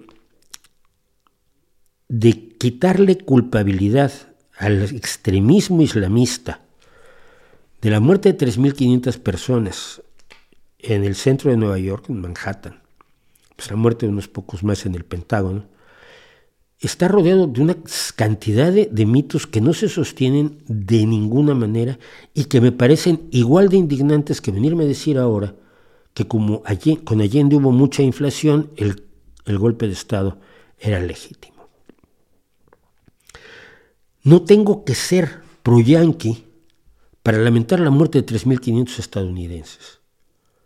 La muerte de 3.500 estadounidenses normales y corrientes que estaban en su oficina, que estaban haciendo su trabajo, que eran asalariados, que aunque estuvieran trabajando en las Torres Gemelas no eran precisamente Elon Musk ni Jeff Bezos eran gente común y corriente que tiene su trabajo, que se levanta en la mañana, lleva a los hijos a la escuela y se va a su oficina. Su oficina estaba en un lugar muy bonito. Pues sí, mira, yo una vez tuve oficina durante dos semanas en el Empire State, porque nos contrataron para ir a trabajar a, un, a hacer una producción audiovisual en una oficina de una agencia de publicidad que tenía sus oficinas en el Empire State. Pues mira tú, qué divertido. Gente así fueron los 3.500 que murieron en las Torres Gemelas, los que vimos lanzarse por las ventanas antes de morir quemados. No entiendo a la gente que aún desea, ante todas las evidencias que hay, ante lo claro que es la realidad, eh, buscar explicaciones que no existen. La más divertida es la de la demolición controlada. ¿Tú has visto cómo se demuele un edificio? ¿Has visto los kilómetros de cable que se meten en un edificio para demolerlo, porque cada cable va a un explosivo en concreto.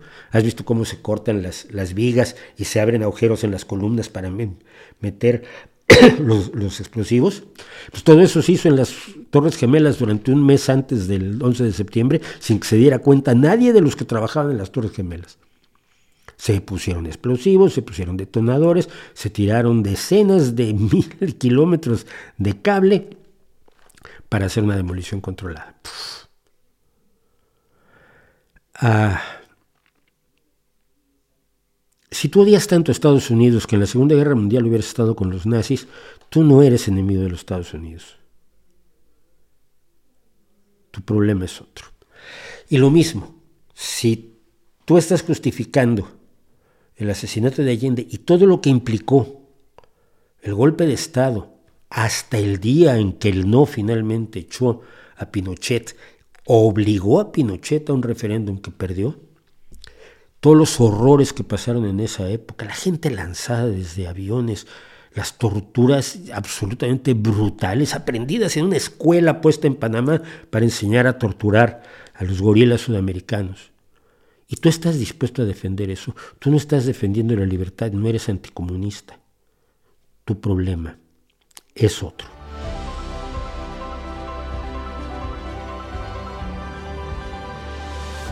No conozco a nadie que comparta algunas ideas parecidas a las que se comentan aquí. Los poquísimos que no creen en magia son adoradores de la 4T. Y luego, y los casos que no son adoradores de Putin son libertarios milichairos, hijos de Gloria Álvarez. ¿Dónde encuentra más gente que piense parecido? Hay que salir de la piedra. Pues no lo sé. Está, está la, la, izquierda tradicional en México. Yo siempre he tenido una, fíjate, una deferencia especial hacia Marco, Marco Rascón porque él fue el creador de la idea de Superbarrios y el, biógrafo oficial o extraoficial o oficioso de Superbarrio.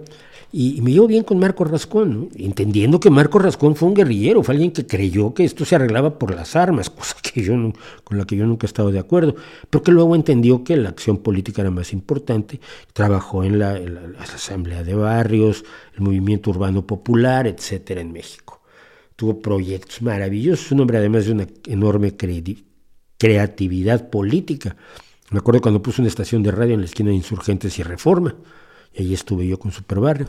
Entonces, a Marco Rascón le preguntaba yo si no había forma de organizar a la izquierda razonable, y me decía que no, cosa que me deprimió muchísimo, pero Marco Rascón es uno de ellos.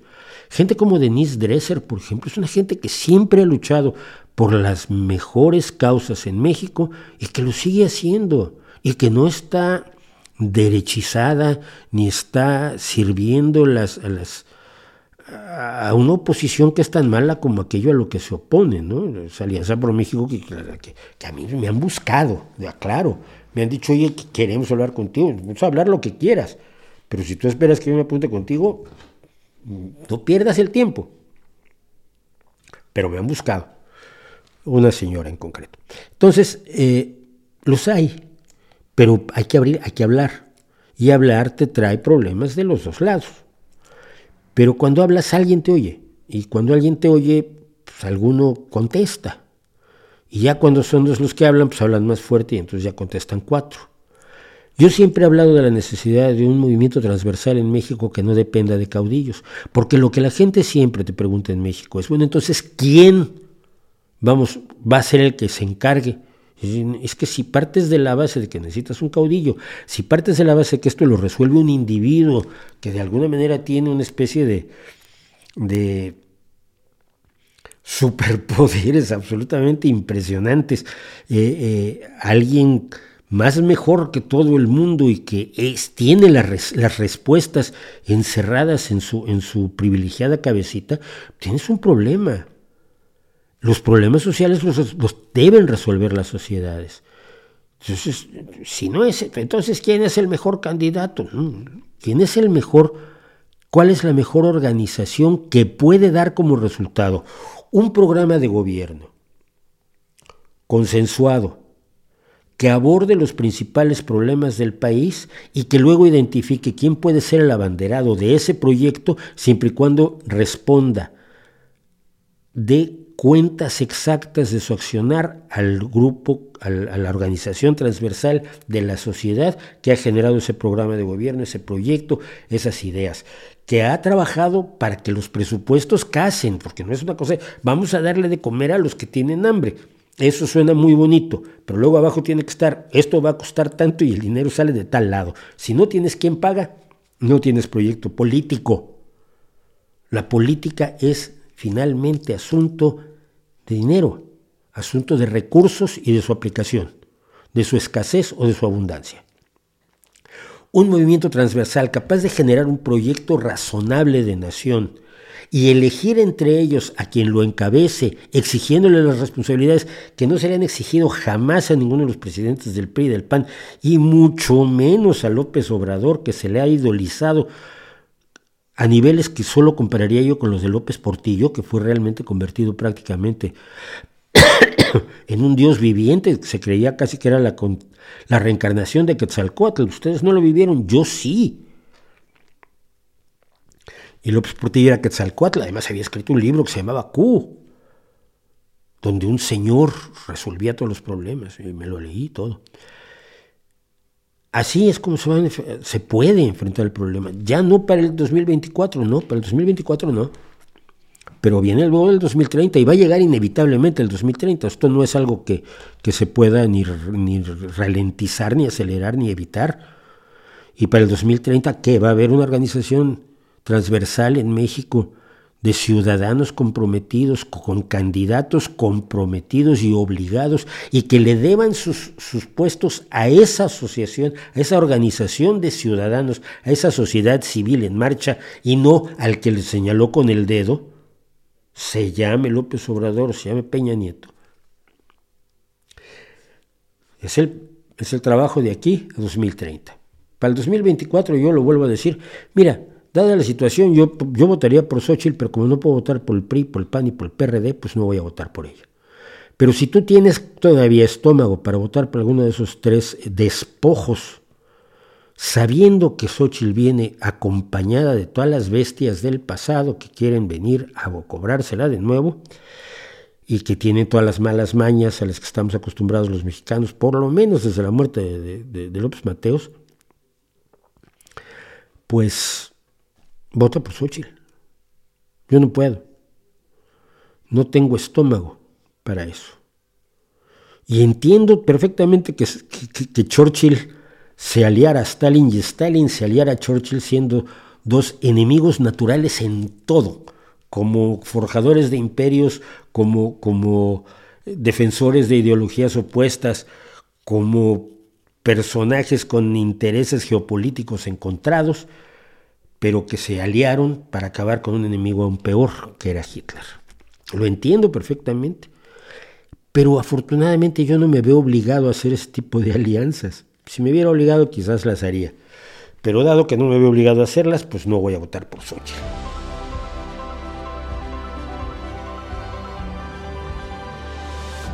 Me pregunta Alexander Bell por qué no me gusta el término juguete educativo, porque entonces no es un juguete es una herramienta educativa. Los juguetes son para jugar. Los juguetes son para jugar y el juego, si te educa o no, es irrelevante. O por lo menos no es lo esencial. Y generalmente, ¿tú has visto los juguetes educativos de, de los especialistas en hacer juguetes educativos? Son aburridísimos. Habrá excepciones. Pero en general los juguetes educativos son aburridísimos. Pero tienen por objeto educarte. Y a quien seducen es a la mamá o al papá. Que dicen de pronto, mira, no le tengo que enseñar esto al peque, se lo va a enseñar el juguete educativo que le compré. Eh, sí, y no. Eh, el peque lo educas tú. Ni la escuela, ni el juguete, ni la abuela. La abuela está para mal educarlo. Yo tengo dos nietas y cuando estuvieron aquí en, en Gijón, mi trabajo es mal educarlas, que mi hija ladrar. Ah, ¿qué haces? ya las educas tú. Yo ya te eduqué a ti, ahora me toca malcriar a, las dos peques, ¿no? Entonces, no creo, en el concepto de juguetes educativos, sobre todo como un diseño eh, pensado, analizado, estudiado científicamente para educar a los niños, porque no los, no los va a divertir. Y luego pasa lo que pasa, tienes el juguete educativo complejísimo hecho con la colaboración de 16 pedagogos y 14, eh, qué sé yo. Y luego el niño tiene un cartón y, un, y un, una pluma y con el cartón y la pluma es feliz. Es que no está aprendiendo la diferencia entre vertebrados e invertebrados, pues enséñasela de otro modo. Enséñasela de manera divertida, pero no, le, no lo engañes diciéndole que estás jugando. Los niños no son tontos. Ay, vamos a jugar a quiénes son los vertebrados, quiénes son los invertebrados. Y el niño te mira, ajá, sí, ya sé, me estás enseñando. No, mira, despierta el amor por, el, por, la educación, por el saber, por las habilidades. Hay muchas formas de hacerlo. Pero el juguete educativo a mí, a mí en lo personal, y puede que esté yo enormemente equivocado, me parece un timazo, y un timazo para los niños y también para los padres, ¿no? Ay, mire, con esto su hijo va a aprender. No, mira, no.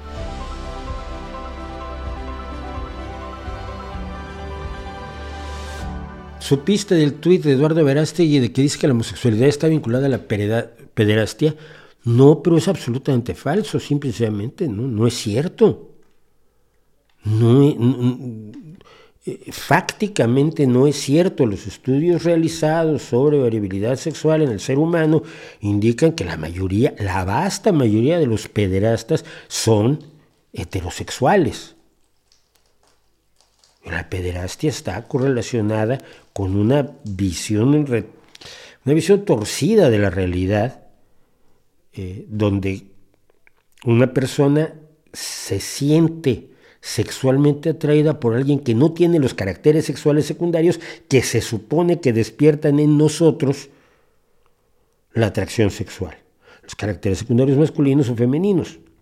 Si eres un heterosexual y redento como yo, pues a mí lo que me gustan son los caracteres sexuales secundarios femeninos. Si fuera yo homosexual, me gustarían los caracteres sexuales secundarios masculinos, pero cuando encuentras atractivo en una persona que no tiene esos caracteres sexuales desarrollados, tienes un problema. Ese problema no tiene nada que ver con la homosexualidad y se ha demostrado en todos los estudios que se han realizado al, respecto. Si un actor dice que eso es falso, que lo demuestre con estudios, o para ponerlo en términos que les quede muy claro, cuando alguien como Eduardo Verástegui, que uy, es actor, diga algo así, ustedes le dicen, ¿cómo lo sabe? y puede probarlo.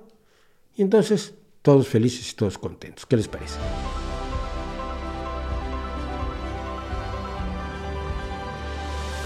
Si lo que está haciendo Bukele en El Salvador es malo y tampoco funciona, la política de abrazos y no balazos, ¿cuál es la política intermedia que sí funcionaría contra la delincuencia? La que considera que ante el riesgo de cargarte de inocentes, tienes que respetar los derechos humanos de todos. No puedes usar cosas como el alimento, como herramientas, como armas.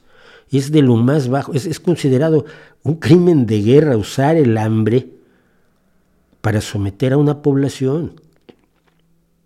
Y he visto a Bukele decir, pues, de tres comidas las bajo a dos y si se ponen guapos los bajo a una. No, no, es que no puedes hacer eso. Es que mi justificación es la lucha contra la delincuencia. Tienes que luchar contra la delincuencia, pero hay formas y esa no es la más correcta. Hay muchas formas. Eh, a ver, ve con un, criminólogo y que te, te explique las muchas formas que hay para luchar contra distintos tipos de delincuencia en distintas condiciones. Ninguna es fácil, ninguna es agradable, pero las hay más graves y las hay más problemáticas y creo que la que se está llevando a cabo en El Salvador tiene el defecto principal de llevarse de frente los derechos humanos de todos, de los culpables y de los probables inocentes que estén allí eh, injertados, porque en las cárceles, todas las cárceles están llenas de inocentes, porque casi nadie dice que es culpable, pero de todos los que dicen que son inocentes dentro de la cárcel, algunos dicen la verdad. Y más en los sistemas latinoamericanos, por favor. Sabemos que en México las cárceles estaban llenas de inocentes, o están llenas de inocentes, porque se fabrican delitos. Porque la policía no está para investigar, sino para dar resultados. Y si da resultados rápido, queda muy bien. Entonces resuelve los crímenes rapidísimo. Elige un, tú lo hiciste, yo no lo hice. Te vamos a convencer de que lo hiciste. Y como me dijo alguna vez el tlacuachito que iba a ser mi, nunca necesité un abogado en México, pero, pero el hijo del tlacuache Garizurieta trabajaba conmigo en la, revista de revistas y, le dije, tú, tú, vas a ser mi abogado por si algún día me pasa algo. Y dice, vale, te voy a dar mi primer consejo como abogado. ¿Cuál? Confiesa. Confieso que, de lo que te acusen. Tú confiesa, luego, luego, luego ya entro yo. me parece un, un, consejo de abogado un poco heavy, ¿no? ¿Cómo que confiesa? Sí, sí, sí. Si te acusan de asesinato, violación, crímenes de guerra, haber clavado a Cristo en la cruz, tú dices que sí y firmas la confesión. Ya luego la impugnamos. Y dije yo, oye, Surieta, pero ¿cómo? ¿Y esto? Dice, a ver, vas a confesar de todos modos. Lo que te estoy pidiendo es que te ahorres el mal trago. Vas a confesar. Ese es el México que yo vivo, que yo viví. Entonces, ese es el problema con, Bukele. El problema es que hay gente cuyos derechos, y que incluso los peores delincuentes, tienen derechos humanos. Si tú les niegas sus derechos humanos, has bajado al nivel del delincuente, ya no tienes la autoridad moral necesaria como sociedad para imponerle reglas y castigos. Solo lo puedes hacer desde una posición moral superior a ella. Es una de las razones que se esgrimen en contra de precisamente la pena de muerte.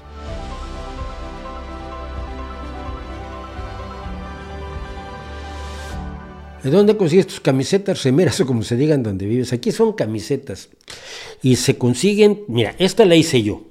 Y entonces ya está aquí, en, aquí abajo en la pequeña tiendita que tengo con cuatro camisetas, ya está esta, ya está la ignorancia mata. Otras las que encuentro en Amazon, en tiendas. Eh, algunas pocas las diseño yo. Tengo una muy bonita que tengo que mandarme a hacer, pero en general las, busco en... Amazon ha sido mi, fuente de, camisetas últimamente, ¿no? Tiene cosas muy buenas. Pero alguna te la encuentras en una tienda que pronto dices, ¿y esto de dónde salió? Y la quiero. Tienes la suerte de ser amigo de Leonor, la hija de Sandro. Conocí a Malpica y a Bernardo por la escuela de la SOGEM. Sí, claro, porque Bernardo era de la, escuela de la SOGEM, Malpica también. Yo fui Nunca estuve, bueno, no, no, fui profesor porque no, ni a qué hora. Tengo muy buenos amigos en la, en la escuela de escritores, me pareció una gran idea. Yo fui egresado del taller de Felipe San José, el taller literario de Felipe San José, a quien le estoy eternamente agradecido.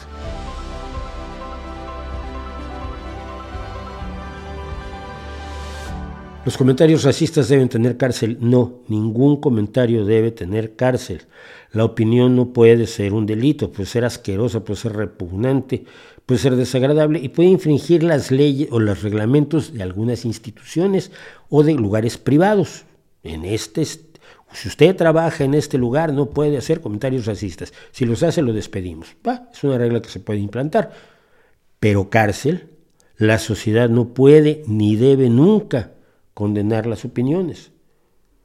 Si la opinión es lo suficientemente desagradable, tienes argumentos contra ella. Si no tienes argumentos contra ella, tu problema es otro. ¿Qué opinión te merece Irving Gatel? Hablando de economía y políticas, me hace un ultraliberal que se pasa de rosca.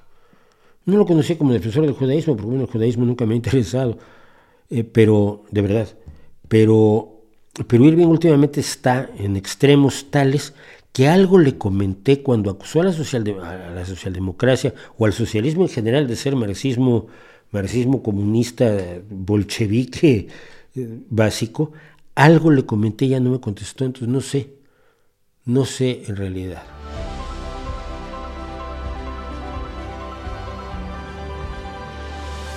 ¿Qué opinas de Octavio Paz, de su vida y obra? Octavio Paz es un gran poeta, por lo menos hasta Piedra del Sol, la ladera este de ahí en adelante no me gustó absolutamente nada. Piedra del Sol es uno de los libros de poesía más importantes que se han escrito en México y es importante leerlo y es importante conocerlo. Octavio Paz era una mala persona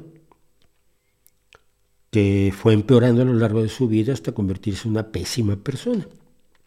Famoso por un ensayo en el que denigra al país y a la gente con la que vive, se llama El laberinto de la soledad, donde hace una serie de invenciones. Se finge psicoanalista de lo mexicano, hace etimología ficción y destroza la historia inventándose cosas que nunca ocurrieron en la historia. Pero, pero Piedra del Sol es un gran libro y él es un gran poeta. Se puede ser un gran poeta y una mala persona, no es el único que es un gran poeta y una mala persona, o un gran pintor y una mala persona. Estaba yo pensando el otro día precisamente viendo sus bailarinas en Edgar Degas, que una antisemita y una malísima persona, pero sus pinturas de bailarinas son una joya del siglo XIX. Así que...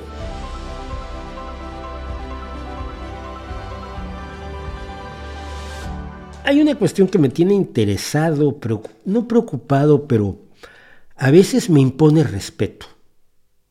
Cuando tiene esa personalidades de un conocimiento de la música absolutamente aterrador, delirante, teoría musical, historia de la música, historia de la composición, compositores con títulos en las mejores escuelas de música del mundo, analizando ah, a los Beatles o analizando a Led Zeppelin, o analizando la evolución del rock actual y lo que está haciendo Maneskin, me da un poco de miedo.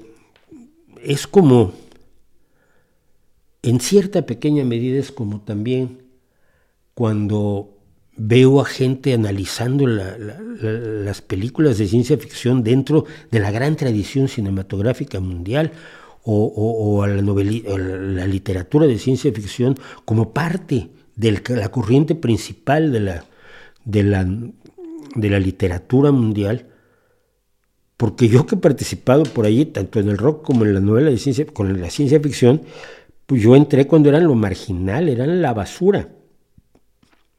El rock era peor que la basura. El rock, decía yo, era lo que iba a destruir las buenas costumbres de los mexicanos. Me acuerdo de lo de Avándaro, era esto, donde los principios se acaban, y esto lo decía el Sol de México, que no sé cómo sea ahora, pero era una organización de, de era un, medio de derecha cristiana, a quien esto, un chico, un joven con el pelo largo, era bueno, el escándalo más grande del mundo, ahí se te había terminado la civilización cristiana y occidental. Oye, que se parece a Cristo que usaba el pelo largo. Ya, pero eso no es lo mismo, no se trata de lo mismo. ya con eso se lo... El rock era música tamborazos. Yo recuerdo cuando alguien dijo que el rock es cuando los tambores llevan la melodía, y creo que fue Rius, además, en uno de sus diccionarios, decía que el rock es cuando los tambores llevan la melodía. Los tambores horrorizaban a toda la gente. ¿Qué es lo que pasaba?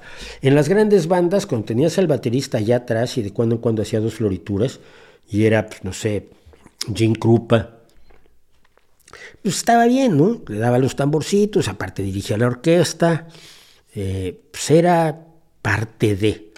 Pero cuando quitabas a toda la gran banda y tenías a tres chavales con guitarras y al de la batería zumbándole, ya los tambores tenían una presencia amenazadora porque los tambores son primitivos y africanos, o por lo menos así se les consideraba en los años 60 que a mí me tocó vivir con esto. Entonces, pues ya no estabas hablando de un baterista como Body Rich, ¿no? Con su pajarita y, que tocaba muy serio y también era mala persona también, por cierto, pero tocaba como Dios.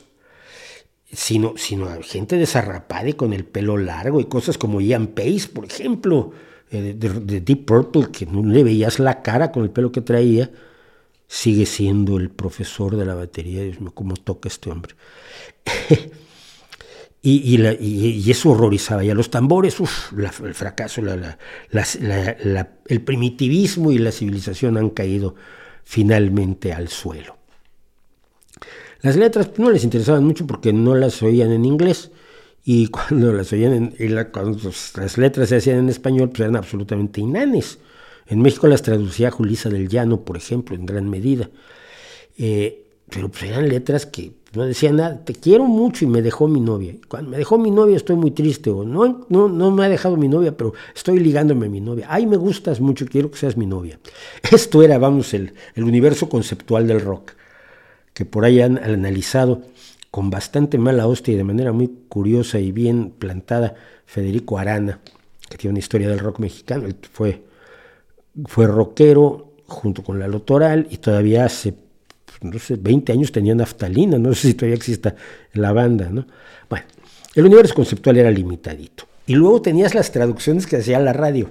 Entonces, por ejemplo, había una canción, no me acuerdo de quién era, eh, es uno de los grandes cantores cantantes de soul negros, que era la de la canción de los hombres que trabajan con las cadenas. Y era una canción muy dura eh, sobre los cuadrillas de presos que se usaban en Estados Unidos en los años 50, 60 todavía y hasta los 70 incluso.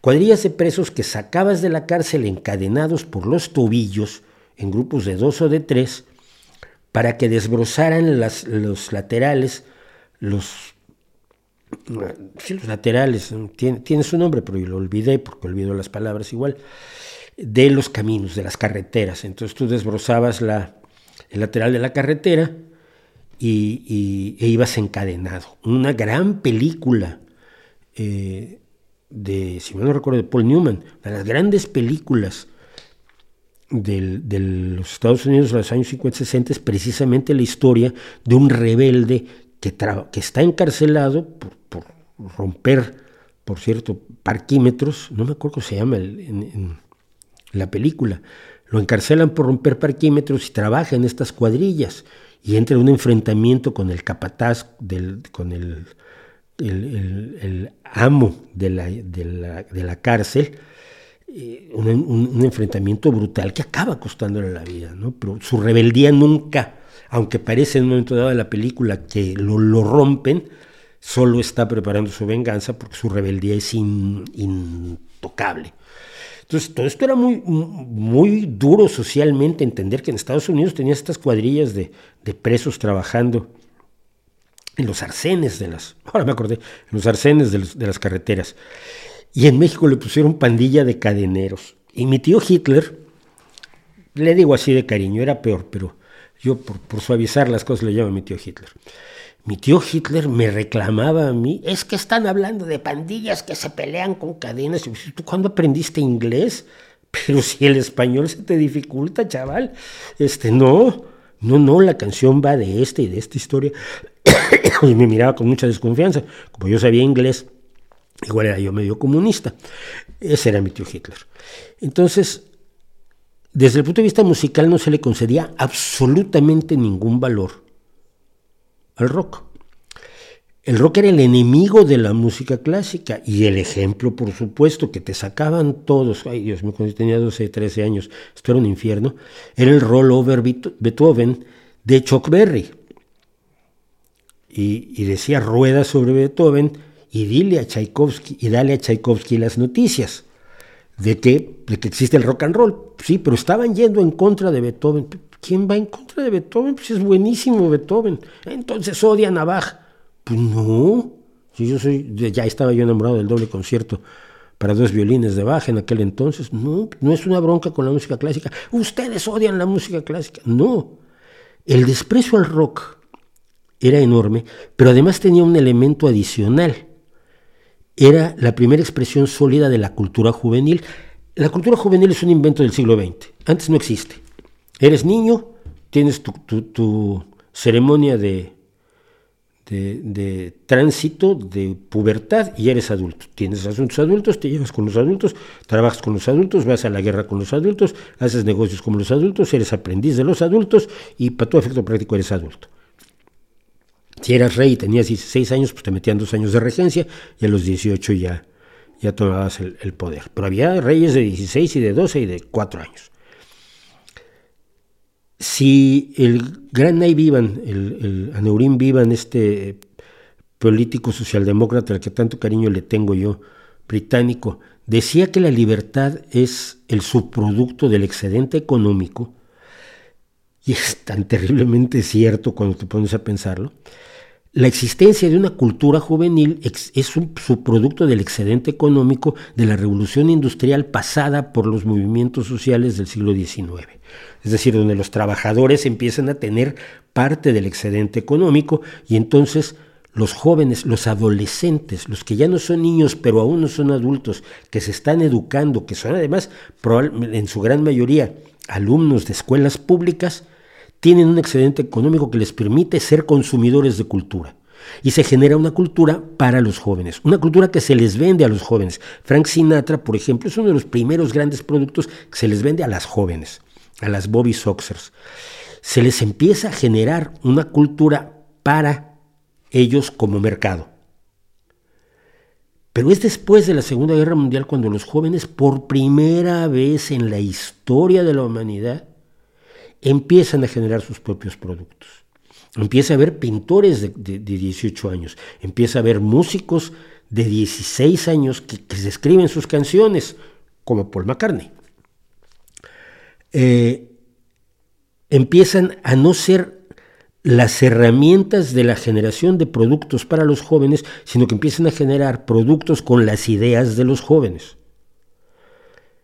1950-60 es el nacimiento de la cultura juvenil como la entendemos hoy.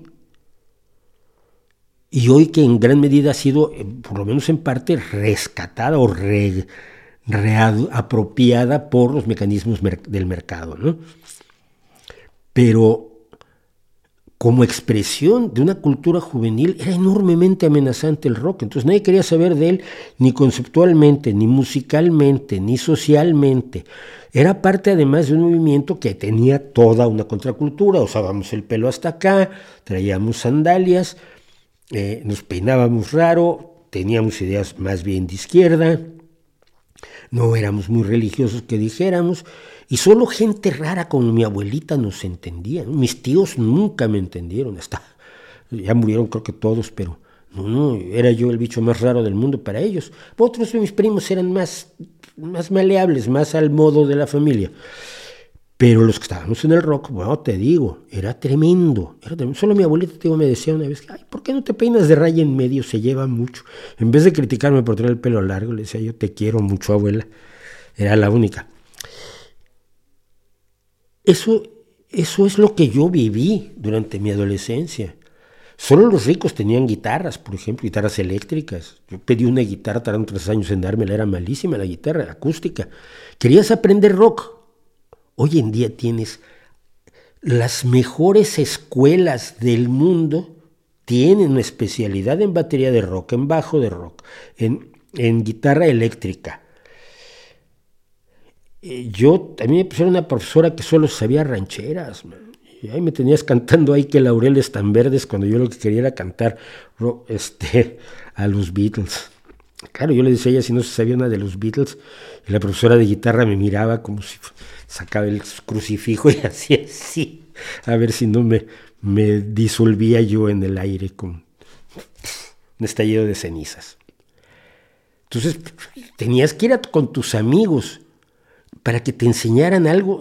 Esta escala es la escala que usa Eric Clapton, era la pentatónica mayor normal. Pero, uy, la escala que usa Clapton, qué maravilla, y qué se hace con ella. Yo tardé años en enterarme qué se podía hacer con la escala que me enseñaron. Los Beatles cuentan, cuenta, eso lo cuenta McCartney, que una vez cruzaron todo Liverpool en autobús, no sé si los cuatro o solo él y John Lennon, pero que cruzaron en autobús Liverpool para ir con uno que conocía el Santo Grial el acorde de si séptima en la guitarra. Y cruzaron Liverpool como, como Frodo y, los, y, los, y, los, eh, y su banda en una aventura enorme hasta llegar a ese hombre que tenía un conocimiento especial, conocía el acorde de si séptima. Y se lo aprendieron, les hizo el favor de compartir con ellos el grial de la corte de si séptima y se regresaron en autobús a su casa a empezar a escribir canciones con si séptima, que es la quinta de mí, porque antes tocaban todo con la, que la primera, cuarta y quinta de la. ¿Saben ustedes lo que es hoy? Que los instrumentos sean accesibles, que haya tutoriales en YouTube para tirar para arriba, algunos buenos, otros malos, otros buenísimos, otros divertidísimos. Hay un profe de blues que me cae muy bien, Mesías es. Eh, que las grandes escuelas, que los grandes conservatorios te enseñen guitarra eléctrica, que los grandes teóricos de la música entren en los desarrollos del rock progresivo y cómo es posible que Jess hiciera tal y Rush hiciera tal. Me genera un respeto enorme. El rock era basura. No iba a tener futuro alguno. Y cuando alguien me dice que, lo que pasa es que, claro, los viejos no querían al rock, pero como ahora yo no quiero al reggaetón, me temo que tengo que decirles que no tiene nada que ver. Sé suficiente música para conocer las limitaciones que se obtienen cuando tienes un solo ritmo, tres notas, a veces dos, porque tampoco hay que ser tampoco exagerado, eh, una temática absolutamente inane generalmente horrorosamente sexista, o en el hip hop absolutamente exaltadora de la violencia más básica y de los bienes materiales más burdos, pues no me lo compares con mi tío Hitler pensando en pandilla de cadeneros. Cuando mi hijo está oyendo reggaetón y yo, lo que es que él no atiende, él no atiende. Y yo oigo a Bad Bunny. Oye, ¿tú te das cuenta que está diciendo que, va a hacer, que le va a hacer a esta chica esto y esto y esto? Me mira y me dice, no. Le digo, hijo, aquí está la letra. Estoy oyendo yo a Bad Bunny contigo. Ya, ya, pero es que yo no atiendo a la letra, yo no me estoy en el ritmo. No, joder, chico, pon, salsa. Pero él no lo registra. Muchos no lo registran. Lo oyes cuando las, chiquillas bailan en los intermedios de las escuelas de, de, las escuelas de danza en Gijón, bailan en los intermedios de los partidos de baloncesto de nuestro equipo. Y, luego oyes las letras que están bailando niñas de 8 años y dices, no, no, no, o sea, no viene al caso, no es que esté mal o bien o que moralmente me parezca incorrecto. Me parece incorrecto el sexismo, pero bueno, si lo eliges a los 19 es asunto tuyo, para los 8 no creo. No tiene nada que ver. El rock se ha respetabilizado, como la ciencia ficción se ha respetabilizado, y yo sigo sintiéndome a veces que es como como en príncipe y mendigo, cuando el mendigo se cambia con el príncipe y va al palacio y por primera vez ve un buffet, una, de esas cenas que se dan los reyes, y dice, Dios mío, y yo pensé que solo había basura para comer. El rock era basura. Y sería bueno que quienes hoy viven en la música y disfrutan la música, cualquier tipo de música, sea rock, sea blues, sea punk celta, o sea, yo soy muy de punk celta, o sea, las nuevas formas del pop con Taylor Swift, que me parece muy respetable, o Beyoncé, que me parece un poco menos respetable incluso que Taylor Swift, etcétera, que sepan que esto era el puto infierno para las generaciones que lo vieron nacer. Y por otro lado, aunque a veces me da mucho respeto, también siento que lo que tenemos en el fondo es un triunfo cultural cósmico.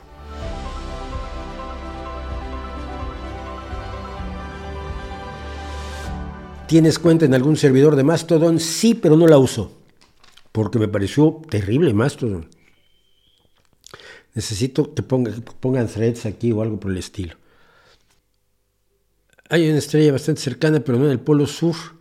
Sí, Polaris Australis, pero lo que, se, busca es la Cruz del Sur. Es más, es... ¿Qué opina la música de Frank Zappa? Nunca me entró. Fíjate que admiro mucho a Frank Zappa como, como, como pensador, como analista de la realidad que le tocó vivir, tipo era de una agudeza admirable verdaderamente, pero su música nunca me gustó. ¿No te da la impresión en España que Podemos, no me refiero al UP Sumar, sino a Podemos, lo que es el partido en torno a la dupla Iglesias Montero, ¿hay algo de culto al líder? No. ¿Culto al líder en Podemos? ¿Para cuál líder? Podemos es un partido que se creó para Pablo Iglesias, que vive para Pablo Iglesias y que ahora, ahora está desaparecido. Es un partido que ya no existe.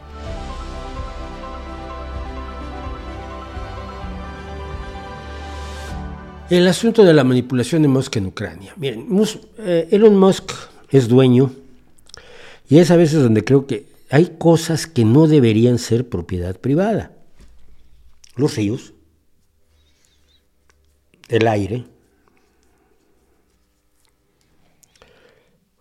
el agua potable, la electricidad, las telecomunicaciones,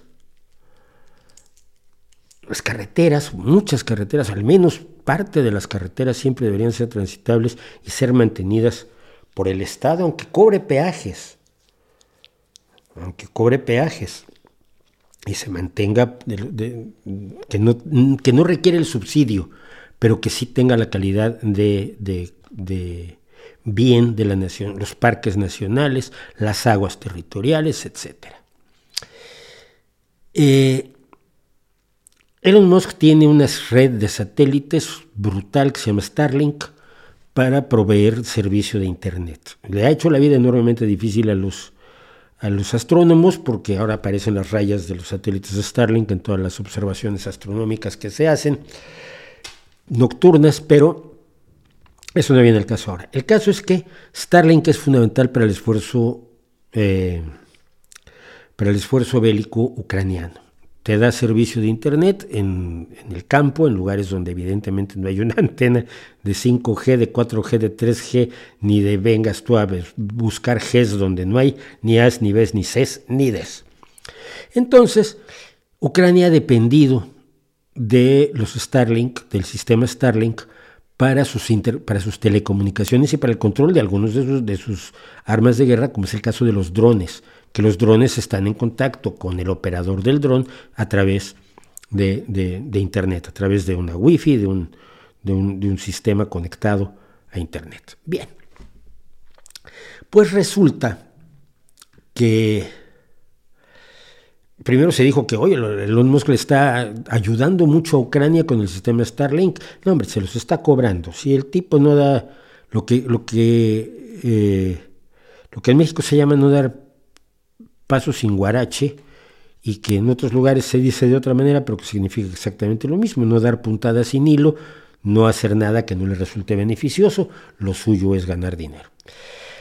Pero eh, el servicio de Starlink, digo que ha sido una vida, una línea vital digital fundamental para Ucrania desde los inicios de la guerra, tanto para los civiles como para los soldados, sobre todo en las zonas donde no hay una infraestructura digital, o si había una infraestructura digital, los misiles de Putin se han encargado de, arrasar con ella. El próximo, el libro, la biografía de Elon Musk que viene y que cuenta más o menos lo que ya sabemos de Elon Musk y que mucho de ello lo pueden ustedes encontrar en la charla que tuvimos aquí sobre Elon Musk con, uno de los tipos que mejor me caen de, de todos lados, que es Brucknerite, y que es un experto en transportes precisamente, además de un gran observador y un sujeto con una con los conocimientos delirantes, busquen lo que hablamos sobre Elon Musk precisamente, sus luces y sombras.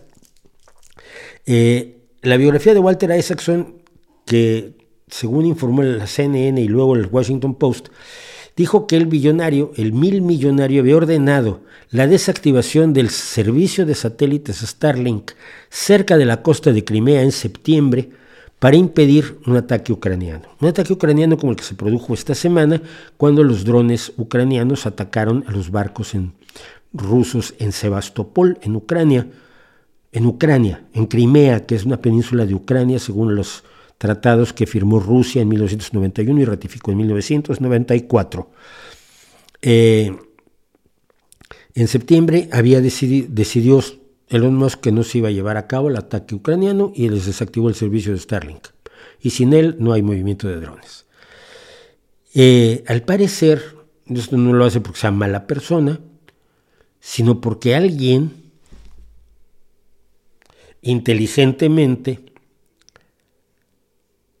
un oficial ruso que habló con el señor Musk, y el señor Musk no tiene a 40 asesores que conozcan la historia de la propaganda y la diplomacia rusa para valorar y ponderar las palabras del oficial ruso, que es lo que, para lo que, lo que tiene un presidente, A ti viene un, embajador ruso y te cuenta una milonga y tú tienes asesores que te dicen, no, mire, según la historia de este señor y según la historia de Rusia y según las necesidades estratégicas y políticas de Rusia en este momento, le están ustedes viendo la cara de tonto. ¿Cómo se la vieron a Trump? Por cierto, Sergei Lavrov, el ministro de Interior, el ministro de Exteriores de Rusia y el embajador de Rusia en Estados Unidos en una famosa reunión que tuvieron en la Casa Blanca. Bueno, Elon Musk va y habla con un oficial ruso y como Elon Musk cree que él puede controlarlo absolutamente todo, lo convencieron de que el ataque ucraniano contra Crimea provocaría una guerra nuclear. Y entonces, para evitar una guerra nuclear, él solito, él solito, porque es un héroe, él solito pues, desactivó el, sistema Starlink. Luego explicó Elon Musk que no, bueno, no es que la desactivara, simplemente se negó a cumplir una solicitud de emergencia de los, de los oficiales o funcionarios ucranianos para habilitar las conexiones de Starlink hacia Sebastopol en la península de Crimea ocupada por Rusia, pero que es una península ucraniana. O sea, Elon Musk ya confesó que decidió él impedir un ataque ucraniano. Con base en su valoración de las afirmaciones de un oficial ruso, con los vastos conocimientos de política internacional que tiene Elon Musk y que son cero. Son como los que tiene usted o yo, o menos. Bueno. Escribió Elon Musk. El intento evidente era hundir a la mayor parte de la flota rusa anclada. Sí, es buena idea. Si hubiera aceptado la solicitud, SpaceX habría sido cómplice abierto de un acto de guerra enorme y la escalación del conflicto. ¿Y a ti qué? Tú estás prestando un servicio. Las decisiones tú no eres cómplice por vender las, las ruedas de los, de, los, de los vehículos que se utilizan para la guerra. Si les niegas el servicio de Starlink, atrévete. Lo que ha hecho es tomar decisiones que corresponderían a sociedades amplias y a grupos de personas que al menos tengan información con base en el solo hecho de que es el propietario de algo. Y eso me parece enormemente peligroso. Sin contar con que Elon Musk no ha sido claro en su posición entre Rusia y Ucrania desde 2022. Eh, uno de los asesores principales de Zelensky, Mikhailo Podolyak, dijo que la interferencia del señor Musk había permitido que la flota naval rusa siguiera lanzando misiles de crucero contra las ciudades ucranianas, sin contar con que esa flota ha estado haciendo el bloqueo para la exportación de grano de Ucrania hacia el resto del mundo por, los, por la vía del Mar Negro, utilizando el hambre como arma de guerra, el hambre de países que no están involucrados en la guerra, que recibirían o comprarían el grano ucraniano, y Putin está utilizando el hambre de esos países y la necesidad de esos países de grano como un arma de guerra, lo cual es un crimen de guerra, exactamente de la misma manera en que Nayib Bukele lo está haciendo en El Salvador. Y dijo Podoliak que hay civiles y niños que están muriendo y es el precio de un cóctel de ignorancia y un ego enorme. No hay forma de decirlo mejor. La ignorancia y el ego enorme de Elon Musk.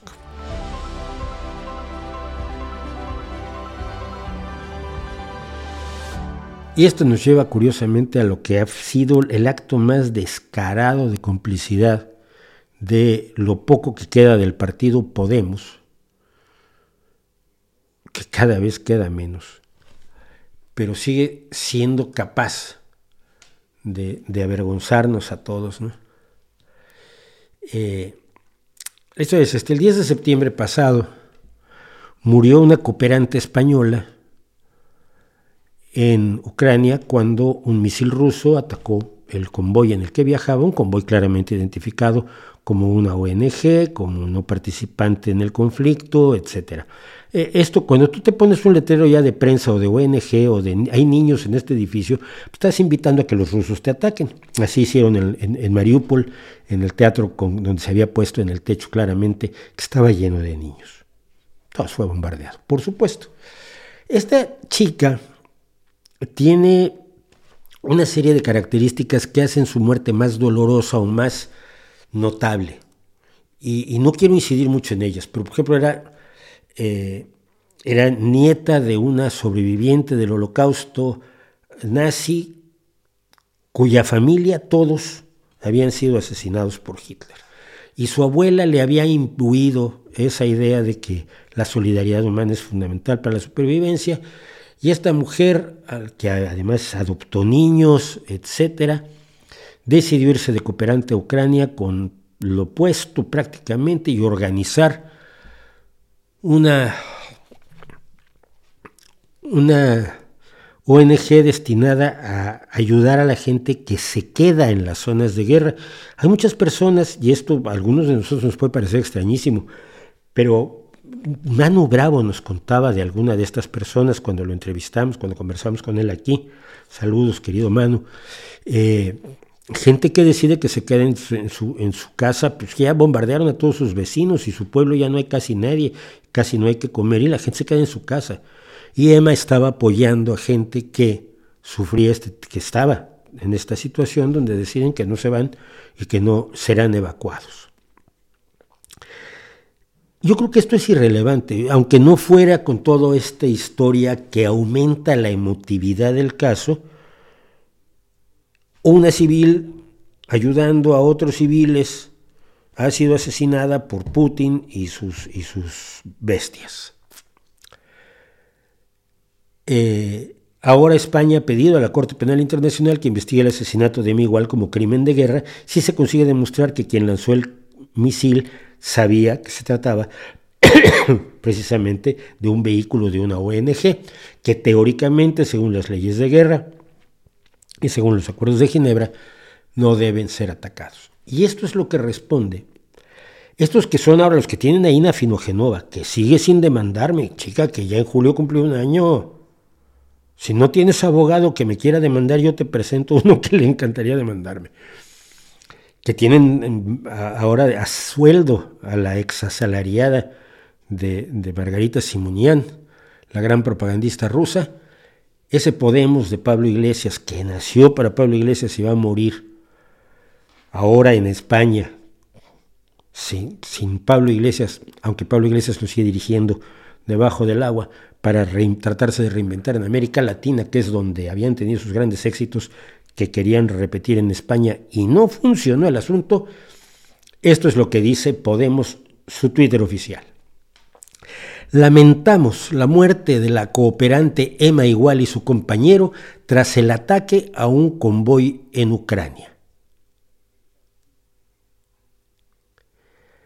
¿Se puede ser más miserable?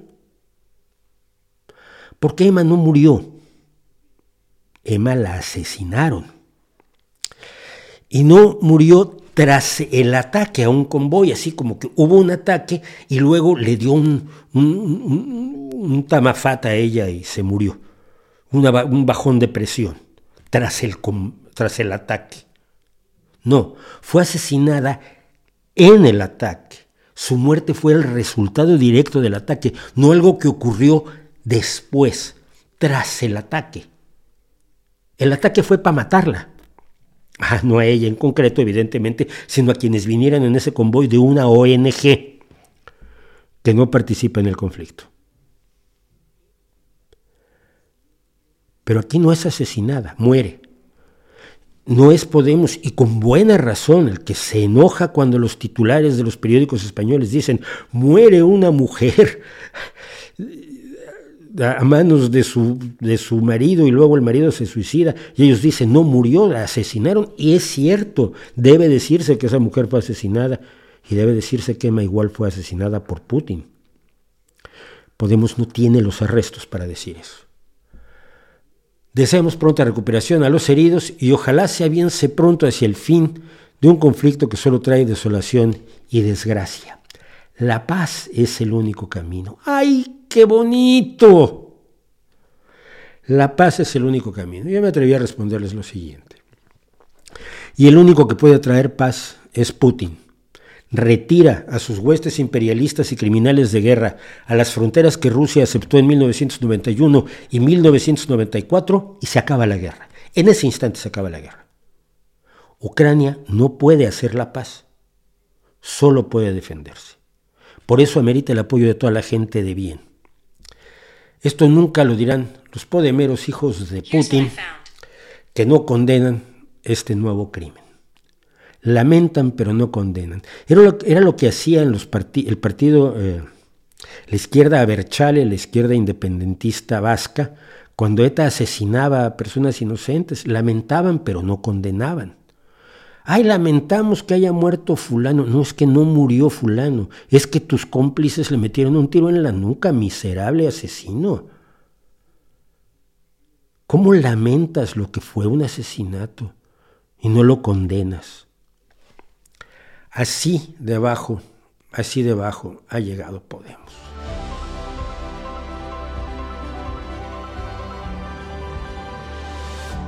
Escribí lo siguiente y se los dejo. A mis viejos amigos, les decía yo. Ah, Ah, y lo decía yo por esto, porque en otro ataque donde murió otra cooperante y un periodista, el ataque a la pizzería, que fue un ataque, otro de los ataques bestiales, irracionales de Putin a una pizzería donde se reunían varios corresponsales de guerra y un colombiano sobrevivió afortunadamente y, dijo una frase final que, que con la que yo estoy totalmente de acuerdo, que es si pierde Ucrania, perdemos todos. Eh, al final de ese pequeño video que yo vi, varias personas decían, eh, aguanta Ucrania, entre ellas Leonardo Padura. A Leonardo yo le tengo un cariño enorme, lo acabo todavía de ver hace dos o tres años aquí en Gijón, que vino a, la Semana Negra. Fuimos compañeros de viaje, él que me decía que no podía aprender hacer malabares a los treinta y tantos años, éramos compañeros de habitación en Florida una reunión de escritores. Entonces, más por joder a Leonardo Padura, aprendí a hacer malabares en tres días. me defiendo.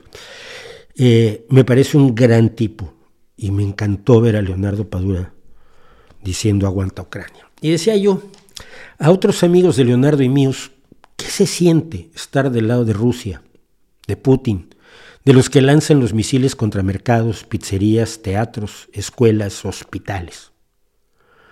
Un poquito de pudor, al menos, una explicación que se dan ustedes mismos al apagar la luz por las noches antes de dormir, tejiendo una justificación histórico-retórica sobre la OTAN y sobre el padrecito Stalin para conciliar el sueño sin rozar siquiera esa moral política que antes presumían como si fuera realmente el cimiento de sus acciones, de sus ideales, de sus alianzas y de sus andanzas o lo hacen tranquilamente un lado con un así es la guerra y así es la vida, porque ya se les acabó el ánimo de luchar contra las guerras y por cambiar la vida, y porque el sueldo es bueno, los viajes generosos, los aplausos abundantes y la sensación de estar en el poder y no bajo él, es el bálsamo de todas las conciencias, la anestesia perfecta para cualquier arco reflejo ético que pudiera hacer que recordaran lo que compartíamos cuando luchábamos juntos por un mundo mejor.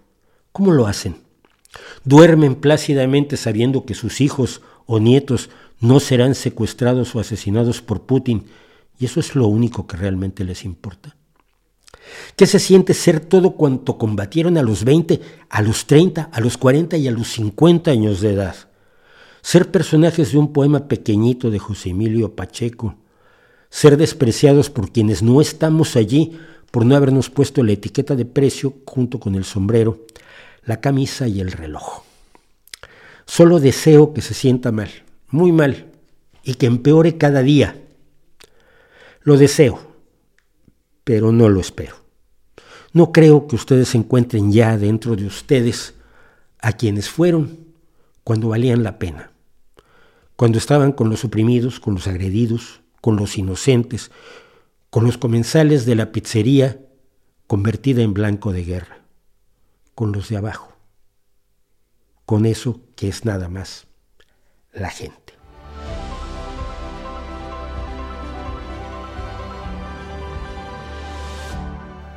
Ah, ¿Cree usted que el mecanismo COVAX de vacunas COVID de Bill Gates, que no fue Bill Gates, fue de la Unión Europea, si mal no recuerdo, ¿eh?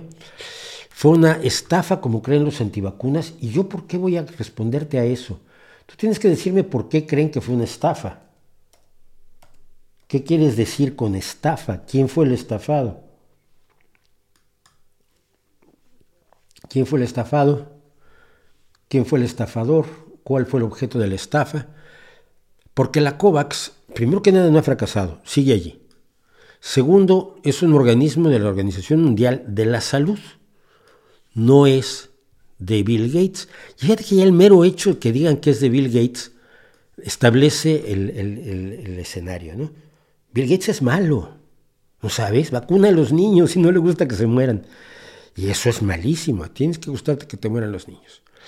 La, el COVAX está llevado adelante por la Coalición para, las Innovaciones para la Preparación de ante Epidemias, la CEPI, Gavi, que sí es una organización de, Bill Gates, y la Organización Mundial de la Salud, que es algo un poco bastante más amplio, y que aunque haya metido la pata con las medicinas alternativas en la India, no quiere decir que todo el resto de su trabajo no valga. Cuidado. Junto con el socio fundamental que entrega las vacunas, UNICEF. Aparecen grupos de expertos que hacen la, asesoría, los grupos de asesoría, etcétera, etcétera.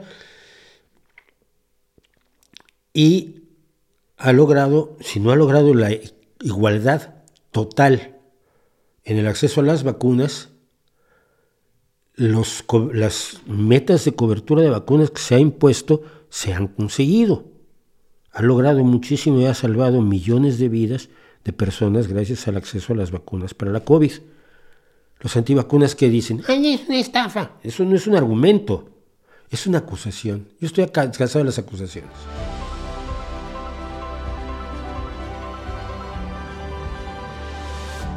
¿De dónde cree que nace su humor? ¿De familia, su educación, su sabiduría, su edad? Porque lo maneja muy bien. No, si es un tipo muy, muy amargado, me dicen. Eh, siempre he sido así, no sé. Siempre tenido una mala hostia muy, especial. Pero nada tiene un. nada complejo. Y, algo así, como una, una, un humor sardónico ácido, como el que creo que, tengo yo. Es una, es una cosa complejísima que incluye aspectos de conocimiento del lenguaje, experiencias de conocimiento de fenómenos sociales y políticos y económicos de muchos órdenes a lo largo de muchos años, pues todo tiene, todo tiene influencia. Nada es producto de una sola causa. Los fenómenos complejos son multicausales y cada una de las cosas que dices, mi familia, es que a mi familia no la soportaba, entonces si no hablaba mal de ellos, en mi cabeza y no me indignaba con ellos, pues ¿qué hacía? Me amargaba, era horroroso vivir con mi familia. Es que no te lo imaginas. Era un absoluto infierno. Tenía sus cosas buenas, a ver, ¿no? mi familia no era basura para nada. Tengo una prima con una grave discapacidad cerebral que no sé cómo ha vivido hasta esta edad, tiene un año más que yo. Mi queridísima Lucerito, si alguien de la familia le da por ver esto y que Lucerito sepa que la sigo queriendo con toda el alma. Y Lucerito alguna vez, yo me acuerdo, tenía problemas de, espasmos al caminar y, una edad mental de ocho años que sigue teniendo el día de hoy y me da mucho gusto que disfrute su vida así. Y fue a comprar algo y se metieron con ella unos tipos. Y estábamos como 13 o 14 de los primos, que éramos 35. Era una reunión familiar y estábamos como 13 o 14. Y llegó Lucerito y nos dijo, me dijeron esto. Llevamos los 13. ¿Viste esa niña? Sí, mi prima, ¿qué pasa? Aquello fue bonito, aquello fue bonito, pero no, mi familia era infernal. Entonces supongo que contarme historias sobre mi familia sirvió de algo. Mi educación no, porque no tenía yo chistoso, un gran profesor de, biología, profesor, mi profesor de inglés, Wimborne, que, era, que había sido los Globetrotters. Eh, mi sabiduría no tengo ninguna, yo tengo conocimientos repartidos, tengo, cultura general, eso no es sabiduría. Y mi edad, no, mira, yo estoy convencido que tengo 17 años, aunque ya sea mayor. No, no me siento distinto cuando tenía 17 años. Y con mis hijas, que ya son mayores, eh, les he enseñado una cosa que a mí me parece fundamental. Si a los 40 años no has madurado, ya no es preciso. Ya no tienes que hacerlo. Tenías que haberlo hecho, pues si no lo hiciste, pues ya.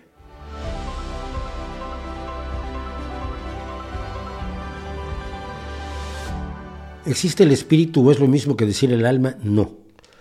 El espíritu, yo hablo, cuando hablo de espíritu hablo de emociones, de, sensaciones, de sentimientos, de personalidad. El alma no, el alma se supone que es algo externo al cuerpo, que hay una dualidad cuerpo-alma, no, no la hay. Nuestro cuerpo genera esas sensaciones, esas emociones que hacen que la vida valga la pena ser vivida, aunque solo sea material, aunque se acabe. Nadie llora por no haber estado en ningún lado antes de nacer, tampoco llores por no estar en ningún lado después de morirte. Déjase funcionar como una máquina y ya. Pero lo bailado, ¿quién te lo quita? Entonces, eh, no, no, creo en el alma como no hay ninguna prueba que exista algo separado del cuerpo que conserve los rasgos de la personalidad de alguien pero sí que en los sentimientos y en las emociones y que los evocamos a través del arte y a través del cariño y a través del, o a través del odio y a través del miedo, y a través de la interacción humana, ¿no?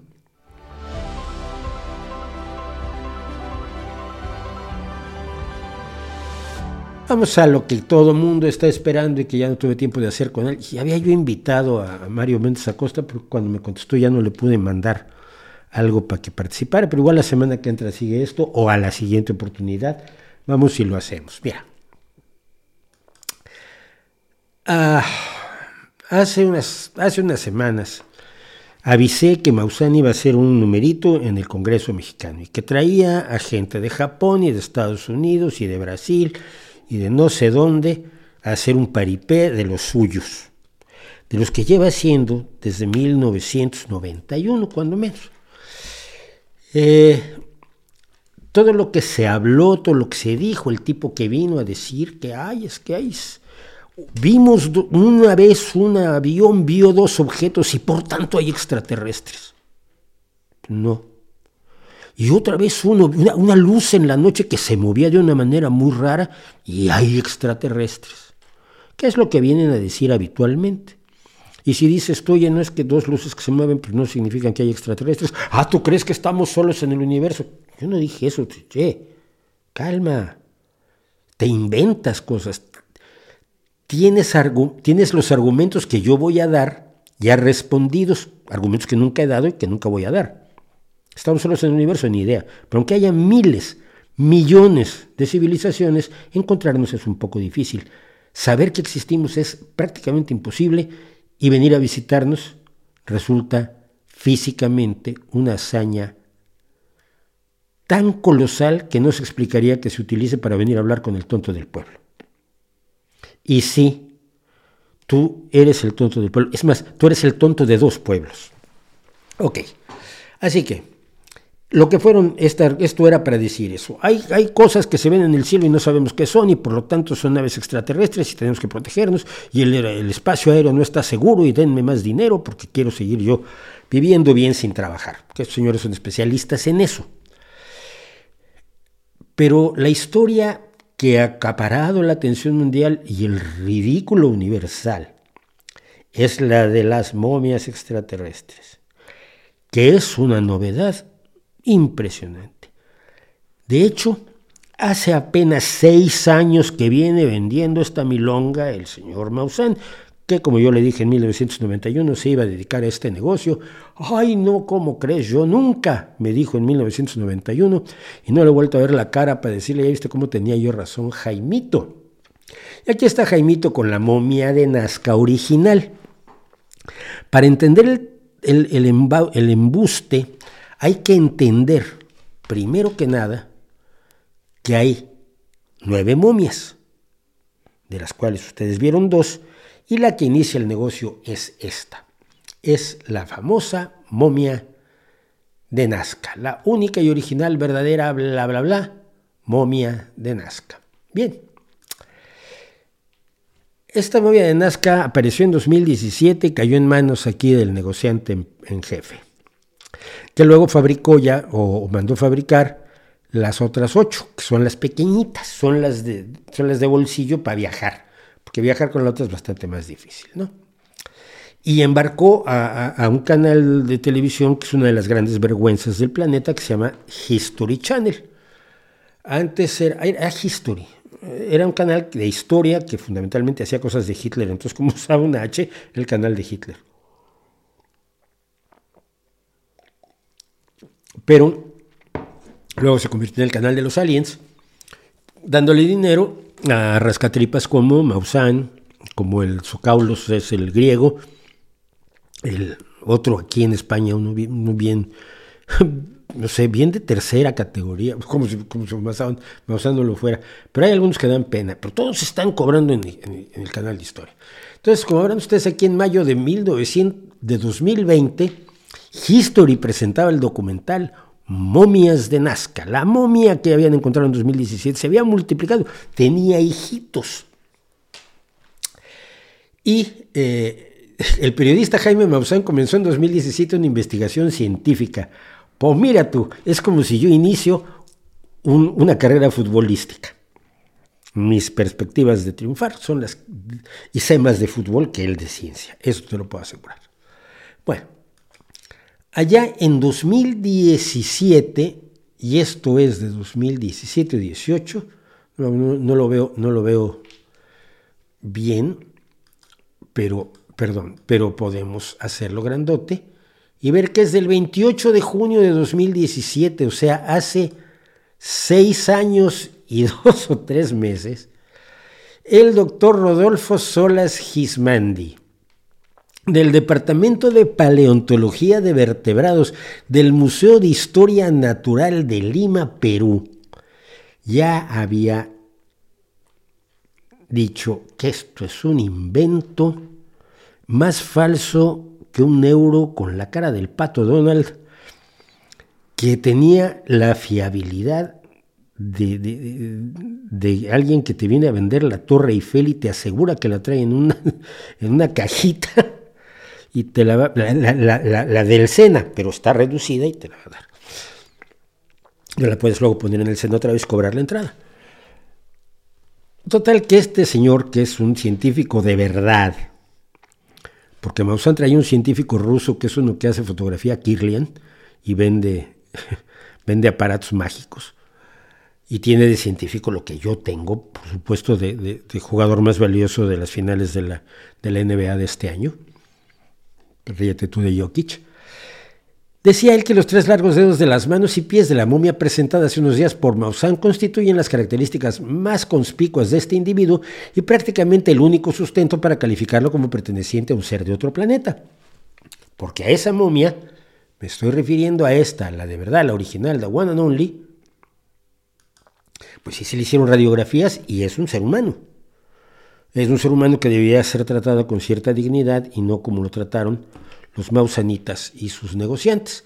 Porque lo que explicaba el doctor Salas Gismondi es que las tres dedos que son lo más impresionante de la momia de Nazca son una mano a la que le quitas la carne en la parte del, del metacarpio, ¿verdad?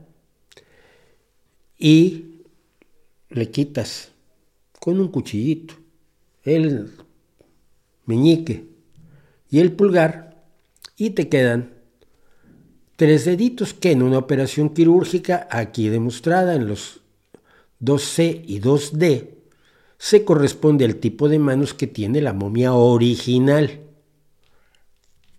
con la que no puede andar viajando Maussan, quizás porque los peruanos consideraron que aunque había sido modificada para un negocio, esa momia seguía siendo parte de la propiedad del Estado peruano y no estaba para que el señor Maussan la anduviera paseando y cobrando por verla, cosa que es de una experiencia de algo que algún día tenemos que hablar, que eran los, los, eh, los espectáculos de freaks o de, o de monstruos en los pasillos laterales de los circos, ¿no? Donde está el famoso hombre de cara de perro y el hombre esqueleto, y el hombre con el, hombre cocodrilo y la mujer barbuda y un montón de personas absolutamente entrañables cuyas historias son extraordinarias, cuya, cuyo valor humano generalmente es grandísimo, pero que eran exhibidos como, como, como animales, algunos de ellos a niveles tales como una mujer mexicana que había nacido con una deformidad notable en la cara, además de tener un exceso de vello, etcétera, etcétera, que llegó a ser momificada con su bebé y exhibida como momia durante mucho tiempo. Algún día vamos a hablar de estos que dicen que se definen a sí mismos como los que no somos como los demás y que a mí, a mí me han enseñado muchísimo leer sobre estas personas y el hombre de las cuatro piernas y la chica que tenía las rodillas al revés y toda esa gente que, fue, que es real y que hoy ya no vemos, entre otras cosas, gracias al avance de la medicina. Bueno, pues entonces, para que no se llevara esa momia, pues entonces pues, haces unas chiquititas porque ya en 2020 el fraude del comercio, que es un, periódico peruano bastante serio, contaba cómo el fraude de las momias alienígenas de Nazca vuelve a tomar fuerza en Perú. Autoridades de Nazca anuncian respaldo a investigación que realizan en la Universidad Gonzaga de Ica, que todavía no entrega los supuestos restos arqueológicos al Museo de la Cultura. Y ahí está la imagen del documental Momias de Nazca, porque el fraude de las momias alienígenas volvió a tomar fuerza en 2020 cuando Maussan se lo vendió al canal de historia, a History Channel. Ahí estamos, ahí estamos. Bueno, pues el martes pasado, sí, el día 12, ¿no? Eh, fue el martes, es que no, a ver, déjenme ver si... Eh, el martes Maussan hizo su su esperpento en el, Congreso mexicano con el apoyo de aquel diputado, cuyo nombre no me acuerdo, pero es irrelevante, decirlo es darle publicidad, pero es el apoyo de Morena, del partido oficial, de la mayoría del partido oficial, Morena o la cuarta transformación, la cuarta demolición en el Congreso mexicano que presenta con seriedad este tipo de mamarrachadas que están descalificadas, refutadas y demostradas desde 2017, 2018, 2019, 2020, 2021, 2022, 2020, seis años después, el gobierno mexicano mete la pata también en esto. Y tira dinero de los contribuyentes tira dinero que se necesita tantísimo para tantas cosas que no son trenes de capricho, tira dinero trayendo gente para que haga este espectáculo denigrante. Con unas momias que, ah, porque decíamos que estaban las momias grandes y luego las momias pequeñitas. Las momias pequeñitas son estas, que desde 2020, desde 2020 o poco antes ya pasaba Maussan. Bueno, esas pequeñitas tampoco son lo que te venden. En pocas palabras, decía el médico y antropólogo físico Guido Lombardi, que ha estudiado momias en Perú y en todo el mundo, o sea que de momias debe saber algo, digo yo. Le decía al comercio el 27 de octubre de 2021, hace dos años, ya se podía haber enterado la Cámara de Diputados mexicana, pero ellos no creen en los datos que puedan tener cierta oficialidad o otra. No, no, no, no. no. Ellos tienen otros datos. Con la experiencia que tenemos todos los investigadores que hemos trabajado con momias precolombinas, sobre todo en el área de Nazca, para nosotros es muy claro que estas momias, las grandes, son seres humanos precolombinos que han sido modificados con fines comerciales, quitando el, el peñique y el pulgar, y quitando, por supuesto, la piel que oculta los, los huesos del metacarpo, con los cuales tienes estos dedos aparentemente largos. y las supuestas momias pequeñas son estructuras que han sido armadas. Es decir, son pequeños legos mausanitas. En esa línea, el arqueólogo forense Flavio Estrada, arqueólogo forense, que analizó las momias para el Instituto de Medicina Legal y Ciencias Forenses del Ministerio Público del Gobierno peruano, concluye en su conferencia Anatomía de un fraude, el caso de las presuntas momias reptiles humanoides tridáctilos de Nazca, los restos de presuntos alienígenas son creaciones fabricadas con huesos de animales y humanos, unidos con pegamento sintético. Estos a su vez han sido cubiertos por una mezcla de fibras vegetales y adhesivos sintéticos para simular un tipo de piel. Se establece la manufactura de reciente data. O sea, son falsificaciones hechas hace poquito tiempo. ¿Saben cuánto me tardé yo en averiguar esto?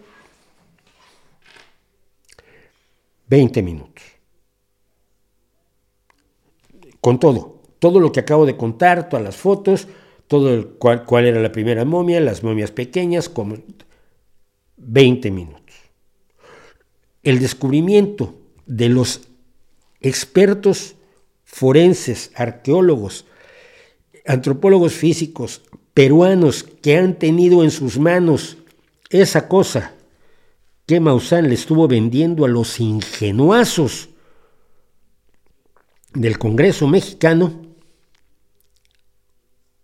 los que los han estudiado, tenido en sus manos y han podido determinar, son creaciones fabricadas con huesos de animales, pegamento sintético, fibras vegetales y adhesivos sintéticos para simular un tipo de piel y fueron fabricados muy recientemente.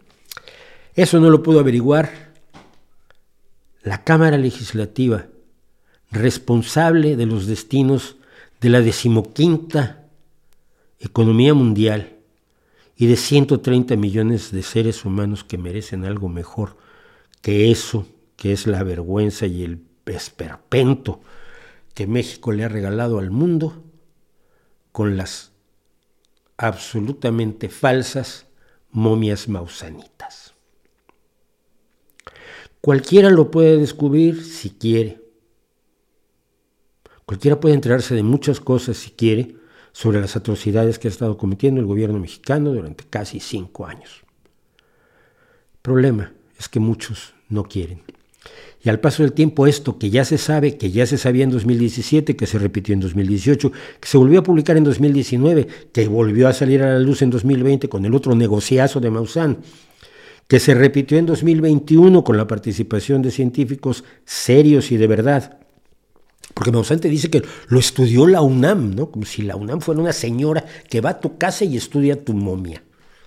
Oye, ¿ya llegó la UNAM? No, señor, llamó por teléfono diciendo que, que, se, le habían, se, le estaban quemando los frijoles, entonces tuvo que quedarse a, a, arreglar las cosas en la cocina, pero ya viene. Bueno, dile a la UNAM cuando llegue que ahí le dejo las momias en la mesa en la cocina para que les eche un ojo y ya sabe lo que tiene que decir. Sí, como no, Don Jaimito, usted no se preocupe que yo le digo a doña UNAM lo que tiene que decir. Y doña UNAM, pues nunca supimos que lo dijera porque Maussan dice que lo dijo, pero la UNAM ni siquiera abrió la boca tampoco, cosa que me parece vergonzosa. Eh, esa es la historia, como todas las de Maussan. Yo no tengo que demostrar, pero lo he hecho sin querer, y no, tenía, no era mi intención, demostrar que sus momias son falsas. Él tiene que demostrar que son reales. Porque imagínese usted, solo por un segundo, solo por un instante, por favor, por favor, que hace seis años se hubiera descubierto una momia que realmente no tenía ADN humano, que es lo que han afirmado, porque lo dijo el profesor este ruso que hace fotografía Kirlian, y que no es profesor absolutamente de nada, pero vamos, ni, de jardinería. Que hace seis años hubiera aparecido la momia de un ser con ADN no humano, 30% decían, es no humano. ¿Ustedes creen que los científicos hubieran dicho, ah, vale? O se hubieran lanzado como enloquecidos a averiguar qué estaba pasando allí. Ah, no, es que hay un complot mundial para silenciarlo. Pero tú conoces a un científico. Porque yo conozco a muchos y cuando hay un misterio lo que quieren es ir y ah, voy a averiguar qué es. Es que es difícil averiguarlo, mejor aún. Entonces le puedo dedicar mucho de mi esfuerzo. Nuevas herramientas. Uy, es que se necesita mucho, vale. Que me compren una cosa. Pido recursos, consigo financiamiento, pido en la calle. Me acuerdo, yo me acuerdo cuando llegó la primera computadora al centro de primatología, a un centro de primatología en México, hicieron fiesta. habrían sidra, porque no había champán, pero habrían sidra. Sidra champanada porque el, doctor, yo trabajé con él en algo. Eh, tenía su primera computadora, era un armatoste con un, armario gigantesco en el que cabía Frankenstein y dos perritos de buen tamaño. Eh, si hubiera pruebas reales de la existencia de seres humanos de este tamaño, con ADN alien, con, con, con tres huevos dentro, como dicen que tiene uno, los científicos estarían peleando en, la puerta para ser los primeros que pudieran entrar a verlo. Eso es la ciencia, enterarse de lo que no sabemos. Si la ciencia no tuviera esa curiosidad, ya no habría ciencia. Pero se crea una imagen falsa de los científicos, como una especie de guardianes de las esencias de una religión asquerosa del poder y el dinero. Y yo no conozco un científico con dinero y me conozco un montón y los quiero muchísimo, pero todos son clase media flotante. O como decía Chava Flores, clase media jodidona. Media jodidona a veces y a veces medio más jodidona. Esos siervos del poder que no reciben un céntimo por servir al poder, no tienen curiosidad. Estudian ciencia porque les gusta servir al poder. ¿Te das cuenta de todas las mentiras, todas las estupideces? todas las distorsiones que hay como requisito para que creas que este sacarracas tiene nueve momias extraterrestres y solo él sabe de qué va el tema. Y entonces le tienes que entregar al Congreso de un país. Un país que, por cierto, ha perseguido a sus mejores científicos, incluido el doctor Lascano, la doctora Choconosle, eh, y el doctor Altamirano y otros varios. Y he hablado de dos personas en biología y de una en astronomía. Ese, ese, ese gobierno se puede creer cualquier cosa y qué, qué puta vergüenza.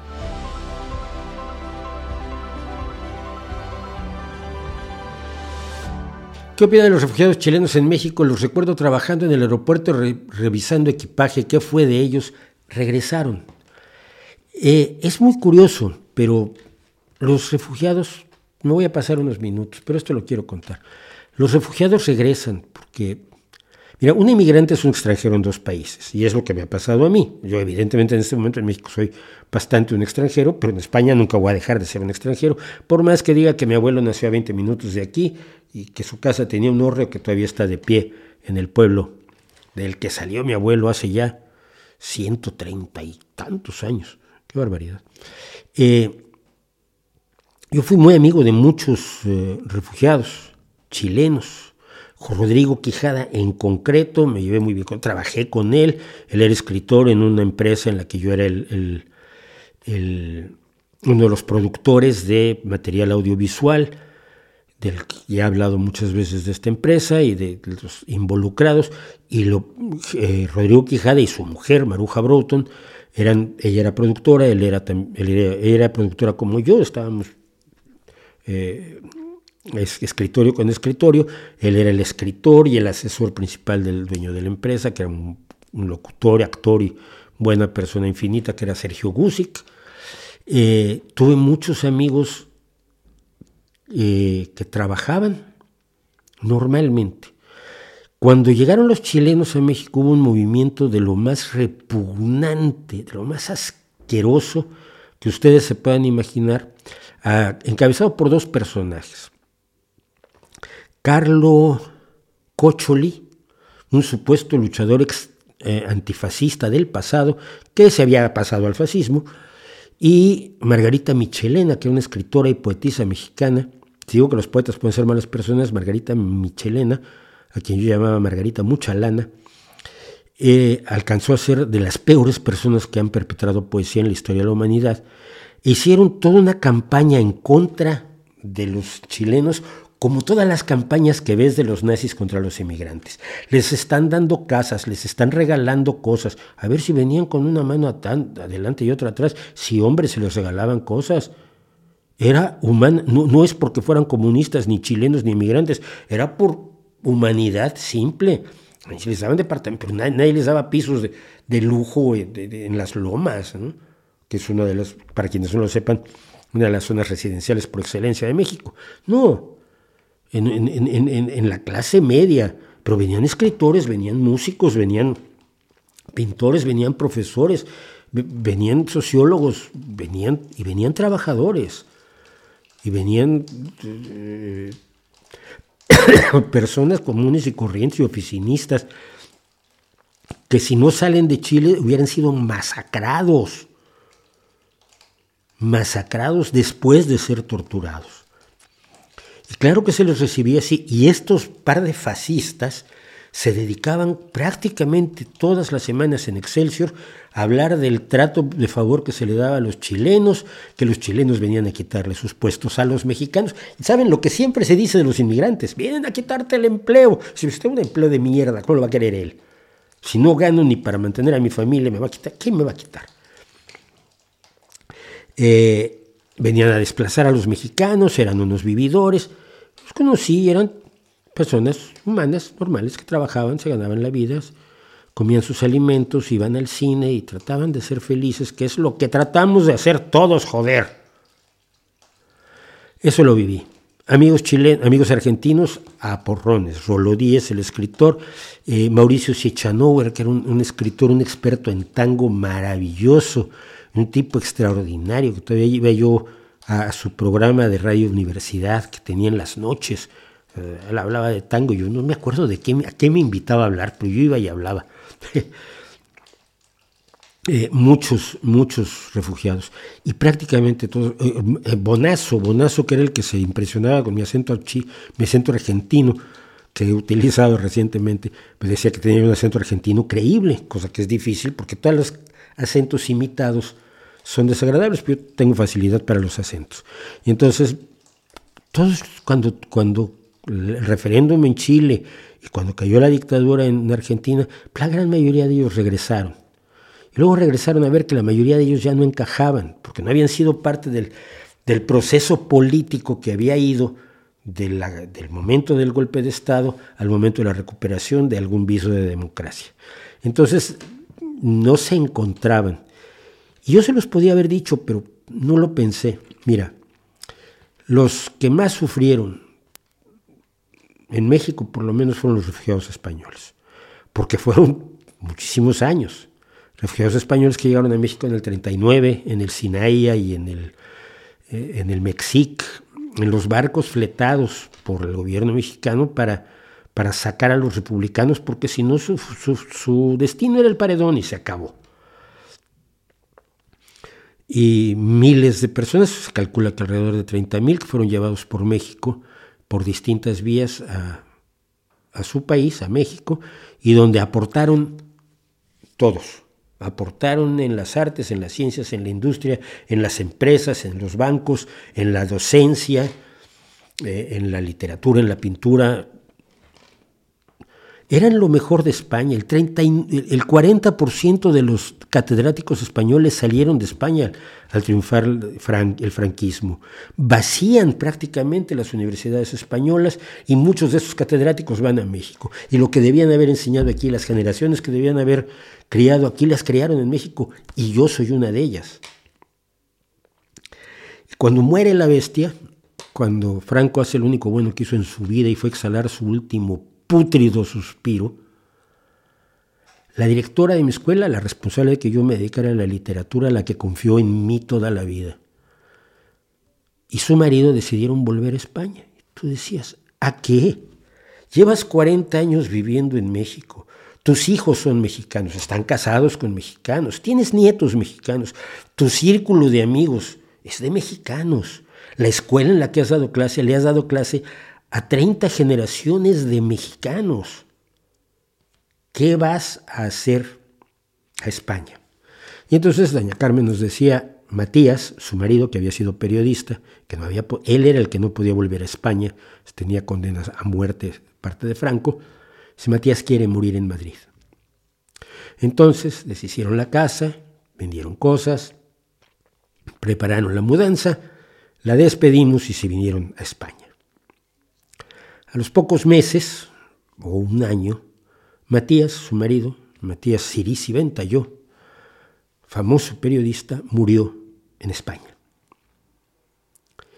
Y entonces empezó el proceso de Carmen, de doña Carmen Aguayo, de decir yo qué hago aquí. Mi país ha evolucionado por un camino que no es el mío. Tiene su propio camino, pero no es mi camino. Su gente es mi gente emocionalmente, pero no compartimos ese desarrollo social cotidiano que te hace parte de tu comunidad. Yo me acuerdo un día que estábamos, no me acuerdo por qué, en reunión de exalumnos en la escuela, y alguien avisó, nadie se mueva de aquí. No, es que yo tengo una cosa en la oficina, no vayas, te conviene no ir, de verdad. Este es un momento histórico, no vayas. Entonces nos quedamos todos esperando a ver qué pasaba. Había llegado en el avión la profesora Carmen Aguayo de Cirisi Ventayó y uno de los alumnos de la primera generación que ella educó en esa escuela la trajo a estar con nosotros recibió un aplauso y a ser recibida de nuevo en lo que era su mundo. Pero no se había dado cuenta que era su mundo porque había pasado 40 años anhelando y añorando la España que nunca fue.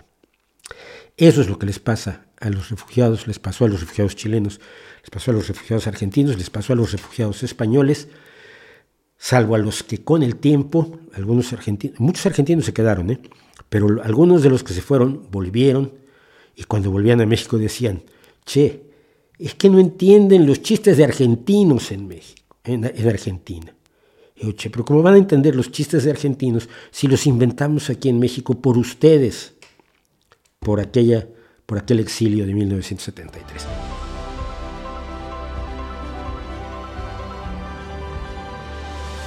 Muchas gracias, ya me pasé un largo rato, espero que estén bien. Espero que les sirvan de algo estas reuniones que tenemos los jueves. El próximo miércoles, si todo sale bien, la historia del diablo. Si sale mal, pues no, no habrá nada. Y el jueves nos vemos aquí para hablar de otras cosas, a ver si finalmente les cuento lo de las mujeres en la iglesia bautista y en la iglesia, la iglesia del Vaticano, y les cuento mis películas de ciencia ficción y otras cosas que siempre se me acaban quedando, se nos se nos acaban quedando en la faltriquera. Mientras tanto, como siempre, les deseo que lo pasen muy bien, sean buenos, sean buenos con ustedes mismos, sean buenos con los demás y no sean buenos con los que no merecen que sean buenos. Por lo demás, yo me despido, nos vemos en la próxima y ahí les dejo mi reputación para que la hagan pedazos.